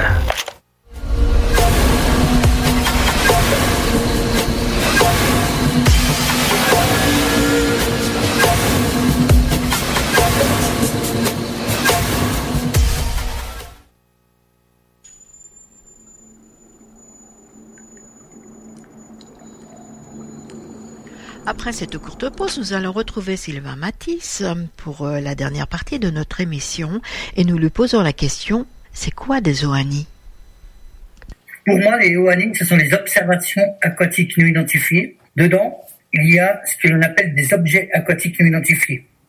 Donc, si on se réfère à des témoignages liés à l'ufologie par rapport aux ovnis, ce seraient les ovnis qui sont capables d'aller dans l'eau et d'en ressortir. Simplement, moi, j'ai renommé observation parce qu'on peut avoir affaire à des choses naturelles. Et aussi, il y a des mystères marins qui peuvent être, euh, qui ne peuvent que concerner le milieu marin. Par exemple, si tu prends les sons sous-marins, là, on n'est plus dans les ovnis. On est dans des sons sous-marins inexpliqués. Donc, là, on est bien dans des observations. Pour le coup, c'est pas visuel, c'est sonore. Donc, voilà pourquoi j'ai renommé le haut observation qui me permet de glisser dedans éventuellement les objets. Des choses qui soient euh, enfouies sous l'eau ou des choses qui soient manufacturées, qui naviguent dans l'eau et pour certains critères, enfin certains spécimens qui sortent, rentrent dans l'eau et voire même quelquefois de la glace, l'eau gelée. Est-ce qu'on parle de La Russie, la Russie la Scandinavie, surtout ces, ces pays-là, comme l'Arctique, vers la Baltique là-bas, toutes ces eaux froides quoi. Toutes les eaux froides. Alors, les eaux froides quoi, alors, euh, lac gelé, euh, voilà. L'Antarctique, c'est difficile l'Antarctique. Il y a personne pour aller voir là-bas, mais bon. Alors, l'Antarctique, tu, tu sais, il y a eu l'histoire avec l'amiral Byrd, là. je sais pas si tu connais. Oui, hein. L'opération High Jump. Vas-y, raconte, c'est intéressant. Oh, ben, l'opération High Jump, euh, déjà, la- l'amiral euh, c'était un, un militaire, mais qui faisait euh, de la science océanique, de la cartographie, on fait des trucs comme, euh, voilà. Les Américains ont monté une expédition avec des centaines de bateaux. L'opération de mémoire devait durer trois mois, je crois. Elle a duré que quelques semaines, parce qu'ils auraient essuyé euh, un échec. Il y a eu un incident lors de l'expédition. Il y a des sources qui parlent que euh, une partie de la flotte a été décimée par des objets inconnus, quoi. Est-ce que l'amiral Byrd et son équipe étaient attendus par les Allemands? Parce que là, on est à l'époque de l'Allemagne nazie. euh, ou alors, certains prétendent qu'il y avait des disques volants et que ce serait ça qui aurait, euh, qui aurait mis un terme à l'expédition de Byrd. Alors, l'amiral Byrd était quelqu'un qui euh, aimait euh, se, se, se montrer, de commenter ses expéditions, etc. Et depuis cet incident, euh, ben, il s'est fermé. Quoi. Donc, il y a des choses, euh, on, on- voilà. On est dans la spéculation, faut quand même le dire, hein. Mais euh, on n'est pas dans la spéculation sûr, dans la par rapport à un incident que l'expédition a essuyé. Quoi. Mais par contre, de quelle nature était l'incident Là, on est dans la spéculation. Voilà. Alors, voilà, donc si c'était des choses qui sortaient de la flotte, alors encore plus si, euh, si c'était des, des ovnis, quoi. Il y a, il y a- des tas de témoignages, hein, avec des, des choses de la glace en Suède, euh, il y en a eu, euh, des, des gens qui ont vu des lueurs, mais que la glace était perforée. Enfin, c'est assez intriguant. euh, on aurait euh, des spécimens qui sont capables de se mouvoir euh, dans l'élément liquide, même au combien même que cet élément liquide devienne solide, puisque l'eau, on sait qu'elle est à- quand elle est gelée, elle est en état solide. Ça, ça fait partie de, de, de nos recherches. Alors bien sûr, euh, les réponses, on les a pas à l'heure actuelle. Moi, je ne les ai pas. Quel est le cas, quel est le témoignage ou l'his- l'histoire qui t'a le plus euh, impressionné? Il y a l'affaire du crash de Shack Harbor en Nouvelle-Écosse. Hmm. Alors celle-là, elle est mentionnée dans mon bouquin, dans mon livre, euh, dans mon premier livre. Et j'ai fait un coupon d'enquête dans mon deuxième livre. On est vers le port d'Halifax. Les gardes-côtes sont alertés, la GRC, la gendarmerie euh, royale du Canada. Et puis à l'arrivée, ben il y a aucune épave, il y a aucun cadavre, aucun survivant. Et il y a une espèce de mouche jaune qui trouve euh, dans l'eau lorsqu'ils sont de le, le lac. Il y a même des témoignages qui disent qu'il y avait un truc qui, est, qui était en sustentation au-dessus de l'eau et qui plus tard en est ressorti. Donc ça c'est l'affaire de Shack Harbor. Et là, pour le coup, C'est un des plus grands cas qu'il y a eu au Canada, ça. hein. Ouais. Pour moi, c'est l'archétype phare des Oani. On peut dire que c'est un cas d'ovni, mais on va dire qu'il est amphibie. Donc pour moi, on est bien dans un objet aquatique non identifié. Amphibie, c'est bien ça. Ben, à partir du moment que tu as un véhicule qui soit capable de se mouvoir dans l'eau et en ressortir, il est amphibie. Eh oui. Si on prend le char Leclerc, alors le char Leclerc, il va, il va, il va pas dans les grandes profondeurs, mais il est capable d'aller dans la flotte. Le char français, là. Oui, oui, bien sûr. Donc, il est amphibie par excellence. Donc, euh, voilà, donc il y a le crash de Shack Harbor. Et plus récemment, pour moi, qui est peut-être détrôné, c'est celui des Nimitz. C'est pour ça qu'avec Emmanuel, du site Area 51, et avec Nick Pope, qui a préfacé mon deuxième livre, euh, moi, quand j'ai dit à mon éditeur que ce cas-là, je voulais l'intégrer au livre, il m'a carrément dit fonce. Il dit tout à fait. Il dit ce serait, ce serait pratiquement un crime, une faute professionnelle de ne pas parler de l'affaire du, du Nimitz en 2004. Parce que, par excellence, on a vraiment le truc au-dessus de la flotte. Et quelques jours avant, l'USS Princeton, le destroyer, avait été confronté à un truc qui est carrément sorti de l'eau. Quelques jours avant. hein. Ouais, ouais, qui est plongé euh, de l'eau, qui est ressorti en deux bouts, quoi, sans effet de splash. Ça, c'est assez hallucinant, parce que l'eau n'a même pas éclaboussé. Alors, tu m'étonnes que moi, je suis à fond là-dedans. Parce que là, pour moi, c'est un peu le Roosevelt des mers. On peut appeler ça comme on veut, hein. Voilà. Tu comprends? Ouais, je comprends. Et ces hommes. Donc, le cas des limites par rapport aux révélations du Patagone et du programme ATIP, hein, qui avait été mis au jour par Lucie Sondo, appuyé par les Slikin, relayé par les médias, dont Nick Pope également, parce que lui, il dit, euh, on pensait qu'en étant alliés les plus proches des États-Unis, l'oncle Sam nous disait tout. Or, on apprend qu'ils ont développé un programme à notre insu. Donc, ils nous disent pas tout. Alors, à partir de là, est-ce qu'ils nous ont caché de la technologie? Est-ce qu'ils nous ont caché des résultats sur ces affaires d'OVNI? Ah, parce que toi, toi, en plus, tu es, en contact avec Nick Pop. Oui. Comment ça s'est passé, euh, ce contact-là? Oh ben, je lui raté Emmanuel parce que quand on a démarré nos blogs, Facebook n'existait pas, ce, réseau- ce réseau social. Donc, c'était par mail. Et puis, euh, elle, elle l'avait dans ses contacts. Parce que Maria marchait très fort. Bon, elle l'a eu, elle l'avait dans ses contacts. Et puis, je dis, ouais, t'as Nick Pope, euh, trop bien. alors, du coup, euh, moi, je suis envoyé ce que je faisais sur mon blog, alors que j'étais un, novice- un novice. Et puis, il appréciait ma façon d'aborder les choses.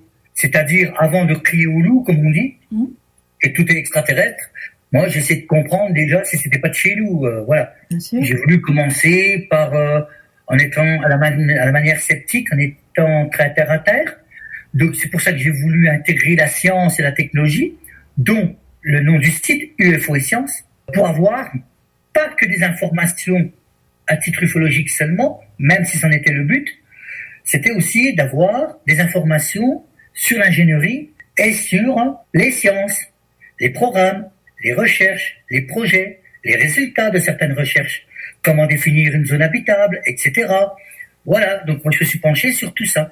Et après, quand le réseau social Facebook a pointé son nez, puis que moi je me suis inscrit quelques temps après, en demande d'ajout euh, euh, Nick Pope, en mentionnant qu'on se parlait quelques fois par mail. Donc il avait- il a bien évidemment accepté. À partir de là, quand j'ai fait le premier livre, j'ai demandé si euh, je pouvais le solliciter. euh, voilà, il m'a dit bon, envoyez toujours, ok. Donc j'ai posé une question dans le premier livre. Petit extrait où Nick Pope euh, a accepté euh, de, de répondre euh, sur les Wani. Est-ce que les Wani étaient pris en compte euh, au Royaume-Uni? Il a répondu. Je passe pas la réponse. Et puis bon, euh, voilà, j'ai envoyé un livre. euh, et après, il était très très content. euh, je lui ai dit, si éventuellement je faisais un second ouvrage, est-ce que vous accepteriez la préface? En sachant même pas que je vais faire une suite, tu vois. Mais je me suis dit, pendant qu'il est content, on en profite. Non mais voilà. Et puis, non, mais tu sais, je dis la vérité. Bon. Et puis, en fin de compte, il a dit, ben, on verra à ce moment-là, envoyez toujours. Et lorsque c'était le cas, je suis envoyé. Et après coup, c'est là aussi que j'ai sollicité Robert Salas pour euh, une interview, ce qu'on appelle une tribune libre. Mon éditeur appelle ça une tribune libre, des interviews dans le livre, euh, pour euh, certaines personnes, Jean-Louis Layou et DLN, et euh, Robert Salas, et puis euh, ben, quelques ufologues hein, s'exprimer à travers un deuxième ouvrage. Donc, Nick Pope, euh, c'était grâce à Emmanuel. Il a très vu, vu. Ben, je pense que j'étais pas Nurluberlu, quoi. J'étais sérieux dans ma démarche. Voilà. Moi, moi, j'ai voulu une démarche, on va dire, dite rationnelle, quoi. Et, et, et elle n'a pas changé, cette démarche. Je suis peut-être un peu plus ouvert maintenant, mais attention, on apprend tous les jours. hein. En même temps, euh, euh, il faut toujours être dans, dans, dans cette voie du milieu. Moi, je suis dans cette voie du milieu. Je suis ouvert. S'il y a des témoignages, faut pas traiter les gens de menteurs. Mais après, on a des vérifs à faire, des vérifications par rapport aux témoignages. Et pour moi, c'était pas suffisant. Il fallait que, que je prospecte ben, euh, sur euh, ce que font les militaires, les industriels et nos scientifiques. Et puis voir euh, si on peut avoir des, des, des bouts de réponse par rapport à un alliage, par rapport à ceci, par rapport à cela. Est-ce que ça peut correspondre euh, à une technologie euh? Moi, c'est comme ça que je procède et c'est une méthode. Elle vaut ce qu'elle vaut, mais c'est la mienne. Et apporte ses fruits. Est-ce que tu vas sur les lieux? Est-ce que tu... Ah Oui, lorsqu'il y a des témoins dans ma région. J'ai eu une dizaine d'enquêtes. Puis au départ, quand j'ai commencé, il y avait une association qui était dissoute depuis. Laurent Le Boulanger en a fait partie. Lui qui a repris un temps la lumière de la nuit, LDLN. C'était l'association Alépi, l'association douanaise des phénomènes inexpliqués. Donc euh, j'ai fait partie de cela. On m'a donné assez rapidement euh, une enquête. Et puis il y avait ce qu'on avait aussi sur nos, ce qu'on recevait avec Emmanuel sur nos boîtes mail, puisque très vite sur nos sites, on a intégré une boîte mail pour que les gens puissent apporter leurs témoignages. Alors j'ai pas 50 000 cas hein. en Bourgogne, il y a, y y y plusieurs centaines de cas. Ah oui, parce Bon, que bah, la Bourgogne pour euh, pour les Québécois, la Bourgogne c'est pas c'est pas du tout au bord de la mer ni. Non, a- non. Ah, Ah, ben non, non, mais pour le coup, on n'était pas dans les Ouani, là. Ouais, on ouais. était dans les hein. En sachant qu'on a quand même des lacs et des étangs. Oui, bah oui. Mais effectivement. Non, mais euh, alors quand j'ai commencé, euh, je n'étais pas dans les Ouani. Euh, J'étais dans les autres. D'accord. Et c'est simplement au fil, au fur et à mesure de voir des choses sur Internet et des témoignages, euh, comme je, brassais large, je brassais extrêmement large. Je me suis dit à un moment donné, il faut reconcentrer les recherches, se spécialiser. Et c'est à partir de là que j'ai cherché dans quoi? Un portrait robot d'alien? Euh, J'aurais pu euh, procéder là-dessus. Le problème, c'est que je suis pas biochimiste, je suis pas exobiologiste. Un exobiologiste, il peut te tirer un, portrait robot. Tu lui donnes la masse, la gravité, la séquence orbitale d'une planète, euh, sa situation par rapport à une étoile et un système stellaire, il peut te, te tirer un portrait robot, de dire voilà, s'il y avait une vie là-dedans, elle pourrait ressembler à cela. T'es parti comme ça. euh, Ouais, ouais, ouais. À l'av- à l'aventure, quoi. Puis là, t'as. Non, au départ, au départ, oui. Au départ, tout au départ, certains disent qu'il n'y a pas de hasard. Non. J'étais avec un collègue de travail, on s'entendait super bien, euh, un jeune hein, euh, que j'ai formé. Et puis il me dit, oh, bah, tu suis trop aux ovnis. Non, ah bon, il dit, tu vas rigoler. Ben, je fais, pourquoi? Oh, dit, quand je parle de ça, tout le monde rigole. Ben, il faudrait que tu me dises, c'est quoi Il dit, les ovnis, tu y crois, toi? Ben, Je fais, ouais. Non, dit, sérieux. Ben, je oui. Mais des extraterrestres, je c'est une possibilité. Il dit, les ovnis, pour toi, c'est extraterrestre Ah, alors là, Nico, j'en sais rien. Est-ce que c'est pas militaire, d'abord? Oh, il dit, je vais faire un site. Et son site s'appelle Secret OVNI, hein, il est toujours en ligne. Hein. Ah oui Ça provisionne plus. Vous tapez Secret OVNI, ben, c'était mon pote, c'est lui qui a commencé en premier. Et il m'a dit, ouais, très pas un tout et tout, je fais n'importe quoi. Et finalement, bah si, sauf que moi, j'ai tombé dans le chaudron, puis lui, il s'en est retiré. Ah oui tu vois, encore, on a, on a des anecdotes, des trucs assez cocasses, des fois. Je sais pas, c'était bien la peine de me mettre dedans. hein. Moi, je suis tombé dedans. je Là, t'es tombé dedans, puis ça y est, t'es- t'es fichu maintenant, là. T'es complètement fichu. Et donc, j'ai voulu me spécialiser. Bon, euh, on aurait pu faire l'archétype, un portrait robot euh, de ce qui pourrait représent- représenter une vie extérieure à notre planète. J'aurais pu me spécialiser euh, les ovnis en montagne. Et finalement, j'ai choisi la flotte parce que, eh bien, euh, ça, nous a flashé qu'Emmanuel, à un moment donné, il parlait du triangle des Bermudes, etc. Et puis on s'est dit, mais bon sang, c'est peut-être ça le truc. Qu'est-ce qui pourrait intéresser des visiteurs? Nous, en effet, c'est la chimie du carbone. Donc, on a besoin d'un liquide, et c'est l'eau. Et à partir de là, je dis, on ferait pas un truc... euh, Et comme ça, on met le mystère marin. Et on pourrait y apprendre beaucoup trucs indirectement sur les ovnis. Donc, c'est comme ça qu'on a commencé. Et on a ouvert le site Investigation Océanographique et WANI. Alors, c'est un, site long, j'aurais pu l'appeler WANI, tout simplement. Mais j'ai voulu toujours intégrer la partie scientifique, puisque je fonctionne comme ça. Puis tu as bien raison. Ça serait quoi ton, ton rêve le plus fou en ufologie, hein, bien sûr? Ah Je vais lancer un appel, tiens. Ah, vas-y. S'il y a un amiral qui m'ouvre les portes de ses bases secrètes, il m'invite. Et moi, je veux savoir ce qu'il y a dedans. Euh, pas, pas les cartons, hein, euh, non, non. S'il y a des engins, s'il y a des entités, euh, peu importe, hein, des hybrides, c'est ça, moi. J'ai rencontré un militaire à Dijon, hein. le gars était commandant, hein. et il nous a dit que d'ailleurs, vous, vous vous extasiez tous devant les triangles, mais ça, mais ça, c'était rien. Ah ouais Il dit, par contre, je peux vous dire qu'il y a des choses, et c'est pas de chez nous. Et ça, par contre, je peux pas vous le dire. Il dit, ça, on le sait, hein. voilà, il dit, ça, on le sait. Il dit, moi, j'étais commandant à l'armée de l'air, je le sais. Voilà, c'est tout. Il dit, j'ai un, niveau d'accréditation qui me permet de le dire. Voilà. Mais il dit, euh, simplement, je suis une, cellule psycho- psychologique. Parce que ce que j'ai vu, c'était que dans la science-fiction. C'était hallucinant. Eh ben, j'aimerais que ce gars-là, il m'invite. Comme je te comprends. Donc voilà, voilà la, la, la chose. Alors après, bon, euh, dans les choses folles, une entité, s'ils existent, ils viennent me chercher, et puis euh, qu'on goûte la soupe interstellaire, là, euh, On goûte la soupe interstellaire. qu'on participe aux championnats mondiaux des vaisseaux spatiaux. Bah, on peut lancer un appel, on peut faire un échange d'une soupe au chou à, à une soupe Déjà interstellaire. qu'à l'usine, à l'usine, ils me font tous ça. non, mais tu vois, je, je fais de l'humour, mais euh, non, mais ce serait effectivement de voir une structure, quoi, en fait. Une structure haute que des lumières. Tu vois, avec Emmanuel, nous, on a vu des, des, des lueurs et ça collait pas avec ce, ce que l'on connaît, quoi. Mais c'est pas le vaisseau, quoi. C'est pas la carlingue. Nous, on aimerait euh, le triangle ou la soucoupe, ce que des témoins disent avoir vu. Là, ce serait le Graal. Alors, c'est pas tellement pour avoir une preuve, mais c'est simplement pour, pour le voir, quoi. Bah, c'est la curiosité, bien sûr qu'on est curieux. un chien, euh, wow. Je- on travaille pas pour la gloire, nous. On veut savoir, on veut voir, bien sûr. Oui, voir, oui, oui. Voir ça, nous. Parce que quand on a des témoins qui nous disent, moi, j'ai vu.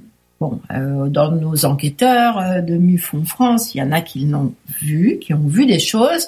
Moi, j'ai vu, j'ai vu un cigare, j'ai vu ça. Bon, moi, personnellement, j'en ai pas vu. Donc, j'imagine, je dis, mais c'est quoi? Tu vois quoi? Tu vois quoi? Tu vois en vrai? Tu vois comme tu vois, tu verrais un avion? Tu vois, tu vois quoi? Moi, j'ai vraiment du mal à, à me dire que tu es placé devant, admettons, un cigare avec des fenêtres ou un ovni avec des fenêtres, quelque chose de tangible. Tu comprends ce que je veux dire?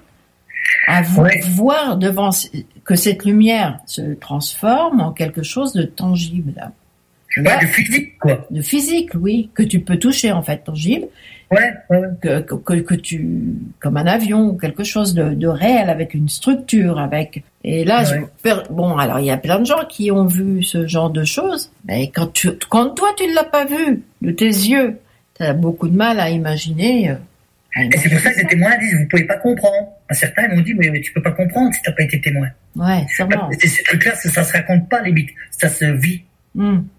Et tu me demandes des preuves, mais le problème, c'est déjà plus là. Donc les preuves, je les ai pas. Et c'est ce qui pose problème pour nos scientifiques.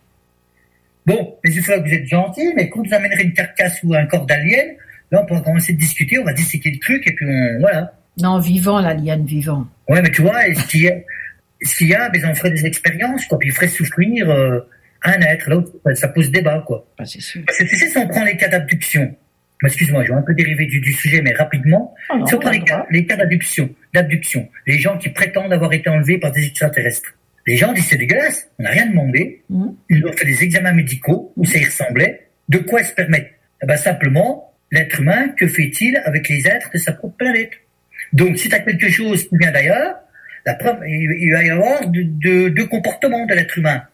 Soit on va descendre l'individu parce qu'on va en avoir peur, soit on va le récupérer, puis on va récupérer s'il est venu avec un vaisseau euh, et de la technologie, ben on va le récupérer, puis on va essayer de comprendre et, et de désosser, puis de reproduire, etc.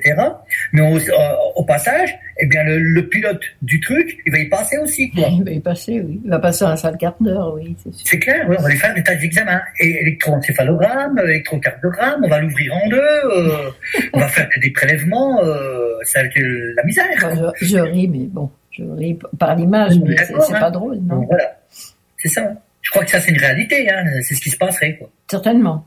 quand on est un peu avancé sur le sujet, on peut prétendre que ça a déjà eu lieu. Mais effectivement, on n'a pas la preuve pour tout le monde, on va dire. Voilà. Bon. Ça, c'est bien tout le problème de, de l'ufologie. Hein. Oui, c'est ça le problème. C'est que l'humain, il fonctionne avec des preuves. Il y a des choses qu'on ne peut pas. Moi, moi, il y a des gens, quand ils me disent, tu crois aux extraterrestres? Bah, Je fais non, je crois pas, ils existent. Tu as des preuves? Je fais non, mais toi, tu n'as pas la preuve du contraire. Puisque Voyager 1 est sorti de notre système solaire à l'été 2010, l'automne 2010 exactement. On a, on a changé de rue. Si on mettait notre planète à l'échelle du cosmos, le fait d'avoir changé de notre système, d'avoir quitté notre système solaire, c'est que moi, je suis allé à la rue en face. Je ne sais même pas que la Saône-et-Loire existe, je ne sais même pas que la Bourgogne existe, encore moins la France, encore moins l'Europe, et encore moins les autres continents. Donc, on ne connaît rien. Les scientifiques pensent qu'ils connaissent beaucoup, ils sont même point que nous. Non, bien sûr vous avez juste, vous avez juste le talent et un QI plus élevé que les autres, vous avez une formation plus élevée que les autres, et vous avez une logistique que nous, nous n'avons pas par rapport aux ufologues. Ça, c'est une réalité. Et ça, faut qu'on nous, nous le prenions en compte. Mais stop, c'est tout. Comment oses-tu parler qui est en dehors de la galaxie alors que notre première sonde ne l'a même pas franchi Il y a mille milliards de galaxies. Donc on est loin d'avoir fait le tour, du cosmos. Mm. Donc moi, quand les gens me prennent comme cela, bah, je leur réponds euh, ce style de réponse. Les extraterrestres, les preuves, on les a des pilotes, on les a des astronautes, on les a des radars, des traces. Ça, ce sont des faits. Et quand des scientifiques de mauvais augure prétendent que ce n'est pas possible parce que dans leur intime conviction, en plus de leur enseignement, quand ils disent que c'est pas possible, ils n'ont pas fait de travail au bout. Autant on peut reprocher aux ufologues de ne pas se pencher vers la science pour voir ce qui est possible ou ce qui ne l'est pas, mais on peut retourner aussi dans le sens inverse. Vous avez examiné les scientifiques les dossiers militaires? Non. Non. Vous avez parlé aux pilotes de chasse? Dans quelle catégorie vous mettez Jack Pring, qui était leader solo de la patrouille de France? Dans les hurluberlus Eh ben moi je pense qu'on a un sacré problème si c'est le cas. Parce que ça veut dire que là on a des gens formés sur le volet, triés sur le volet, je veux dire, formés au plus haut degré du sport, de l'intellectuel. Euh, c'est le summum. Hein. de chasse, pour moi, euh, tu, es en train de nous dire que des gens comme ça, ils racontent des, bêtises. Pourquoi? Et là, ce serait grave. Si les gens voyaient, j'ai dit des choses, euh, j'appelle des choses comme des licornes, quoi. Le jour qu'on leur dit bah, qu'ils ont vu des licornes, que c'est pas vrai, que c'est des balivernes, on a un problème. Parce qu'à notre époque, hein, ces mêmes pilotes, hein, ils sont censés avoir des ogives nucléaires sous les ailes de leurs avions. Or, si les mecs ils commencent à voir n'importe quoi dans le ciel, eh ben moi je dis, il faut peut-être trier encore un peu plus. Quoi. Donc, moi je pense pas que ces gens-là sont des menteurs. Ils n'ont rien à gagner. L'argent ils l'ont. Hein. Entre nous, euh, je pense pas qu'ils aient un problème d'argent. Hein. Ils feraient un bouquin puis basta. Mais j'ai vu aucun pilote faire un bouquin. Non, c'est vrai. On peut même pas leur dire, ouais, euh, c'est pour vendre son livre. Oui, oui, ils n'ont aucun intérêt. Au contraire. ben d'accord, bah oui. Bah oui, encore plus un militaire, parce que lui, il est soumis au secret. Et il prend déjà un risque quand il parle de cela. Tu sais, Nick Pope, il a parlé d'un truc qui avait été euh, qui avait été mis en public il y a peu de temps, là, par le mode, là, le ministère de la Défense britannique. Oui, oui. Il a dit, je m'exprime là-dessus, alors que je le savais, mais j'étais lié au secret. Ah. Mais étant donné que ce sont les autorités elles-mêmes qui le disent au public, du coup, je peux parler librement. Je t'écoute, je t'écoute euh, attentivement. je t'écoute attentivement. Euh, donc, ben là, on va arriver au bout. Euh, dis-moi, donc, les deux titres de tes livres. Oui, Oani OVNI Enquête Méthode Réflexion, édition Saint-Martin. Mmh. Oani Complément d'investigation, toujours édition Saint-Martin, c'est le tome 2. Parfait. Alors, en sachant que le tome 2 peut se lire indépendamment. Simplement, il y a des résultats du premier, parce que ce n'était que des hypothèses ou des projets. C'est devenu depuis des faits, c'est mentionné dans le deuxième. On peut ajouter que c'est que c'est euh, facile à lire, ça veut dire que ça peut être lu par même le plus sceptique des sceptiques. À tout le monde, à tout le monde. Il s'adresse aux témoins, il s'adresse aux chercheurs, il s'adresse aux ufologues. Ma démarche elle est saine, c'est-à-dire je suis honnête et je présente les faits comme des faits, hmm. les hypothèses comme des hypothèses et mon avis comme mon avis. À partir de là, je dis aux gens, la soupe qui vous est servie, débrouillez-vous avec. Si vous voulez faire des recherches, faites-en. Si euh, ça vous a plu, tant mieux. Si, vous si, ceci ne vous a pas plu, bah, tant pis. Tout du moins avec le premier ouvrage, j'ai tenté d'aller chercher les gens que le sujet n'intéressait pas ou pensaient que c'était des balivernes, quoi. Mm-hmm. et, et, curieusement, c'est le meilleur écho, le meilleur écho que j'ai reçu, c'est de ces gens-là. Ça m'étonne pas. Bah, merci beaucoup. Voilà, donc je remercie Moufone, enfin, tous les amis du Moufone, je commence à en avoir quelques-uns. Hugues, entre autres, Hugues Noël, Franck de Paya, Karen Laniel, euh, tout- voilà, tout- je commence à connaître des gens, tous sympathiques, qui m'ont tous aidé à un moment, à un moment donné, hein, parce que voilà, le temps Oui, que j'intègre la structure, que je me forme. Oui, oui, on peut, on peut le, ré- on peut le redire parce que c'est une belle équipe. Et en sachant que Franck, Franck de Paya, directeur des enquêtes, on- il a un projet que j'adhère tout à fait euh, sur une étude particulière. Oui. Je ne veux pas spolier Mm. le truc parce que Ouais, voilà. ouais, ouais. Mais, euh, Bah oui, on garde nos petits secrets quand même. voilà. Il y a des projets, il y a des projets d'études et vraiment d'études. Oui, oui, oui, oui. On est sur des projets d'études. Oui, tout à fait. Exactement. Et ça c'est bien. Donc il faudra prendre le temps nécessaire et après voir si ça amène une conclusion ou pas. S'enrichir de connaissances, faire des études, voir comment certains certains faits mentionnés peuvent fonctionner, essayer de comprendre. Bon, bah merci beaucoup Sylvain. Et puis à très bientôt de toute façon. Ça marche. Merci Janie. Bien, il nous reste 30 secondes pour nous dire au revoir. Euh, continuez à, à écouter Zone Insolite euh, la semaine prochaine avec un, un nouvel animateur et quant à nous, nous nous retrouverons le mois prochain. Euh, pour continuer la conversation avec Sylvain Matisse, n'hésitez pas à vous procurer ses livres qui sont absolument passionnants et à la portée de tous. Quant à moi, je vous dis à très bientôt sur les ondes de Zone Insolite. À bientôt. Tout ce que vous avez entendu sera perdu dans votre subconscient.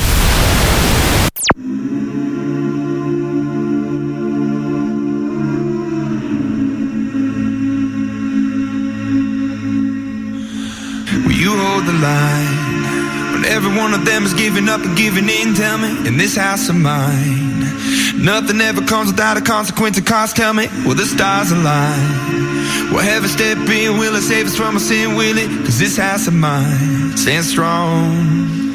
That's the price you pay.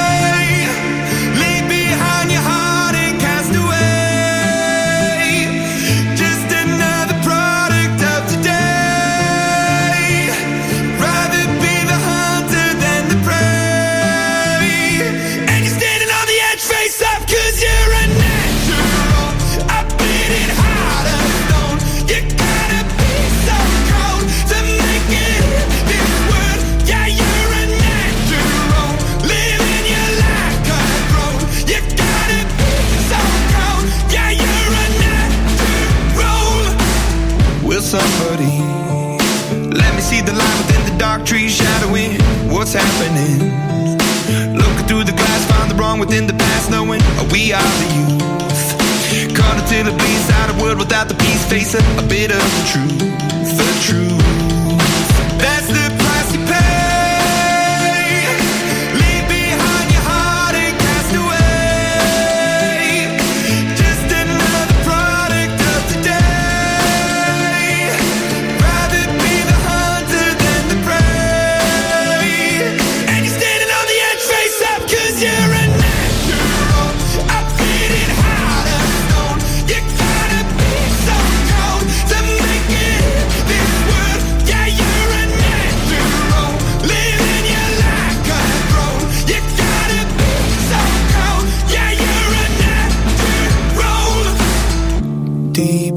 Me, I'm fading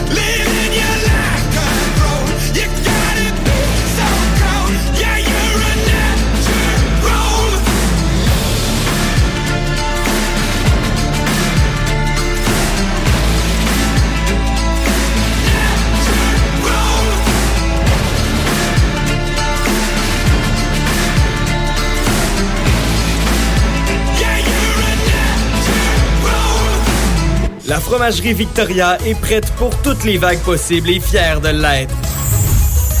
À partir de maintenant, nos déjeuners sont disponibles au service à l'auto. Les poutines déjeuner, le sandwich matinal, le sandwich Victo, c'est là. D'ailleurs, et évidemment, c'est le cas pour pas mal tous nos produits. Notre service à l'auto est réellement rapide. Fini les files d'attente, on va à la fromagerie Victoria. On mange local et qualité à bon prix. Cette année encore, c'est à vous de choisir les artistes de la chanson de l'année. Jusqu'au 22 octobre, votez pour vos artistes musicaux préférés. Interprète féminine, interprète masculin, groupe ou duo de l'année et pour la chanson de l'année. Tous les détails sur radio canada.ca oblique à disque, le réseau principal de vote. Écoutez le gala de la disque le 1er novembre sur ICI Radio-Canada Télé et découvrez qui seront les artistes et la chanson de l'année. Plus d'infos sur palmarèsadisque.ca. Ce message est diffusé par votre radio locale. Le 7 novembre prochain, de 10h à 13h, le Cégep de Lévis vous invite à son événement porte ouverte qui aura lieu en mode virtuel. Un lien sera disponible sur la page d'accueil du site web du Cégep, permettant ainsi de découvrir l'établissement comme si vous y étiez. Vous pourrez obtenir toute l'information désirée sur nos 13 programmes préuniversitaires, 17 programmes techniques, la formation continue, nos installations, l'aide financière, les sports, etc. C'est simple, vous devez simplement cliquer sur un lien dans le confort de votre foyer le 7 novembre et vous aurez accès au Cégep de Lévis. C'est le temps de rénover. Toiture, porte, fenêtre, pensez DBL. Salle de bain, cuisine, sous-sol, pensez DBL. Dépassez vos attentes, respectez votre budget et soyez en paix avec une équipe engagée. Groupe DBL cumule plus de 40 ans d'expérience. Recommandé CAA, certifié APCHQ et membre de l'Association de la construction du Québec. Planifiez vos projets dès maintenant en contactant le 418-681-2522. GroupeDBL.com. GroupeDBL.com. Jusqu'au 24 novembre, les rôtisseries fusées vous offrent le repas de trois filets de poitrine pour seulement 8,95 au comptoir et 10,95 en livraison. Gâtez-vous! Rôtisserie fusée de Lévis et Saint-Jean-Chrysostome, toujours généreusement savoureux. Pour nous joindre, 88 833 1111 et www.rôtisseriefusée.com. Encourager les entreprises lévisiennes en achetant localement, c'est soutenir tes voisins, ton employeur, tes amis, bref, une communauté dont tu fais partie. Pour découvrir les commerces et services qui t'entourent, la Ville de Lévis t'invite à visiter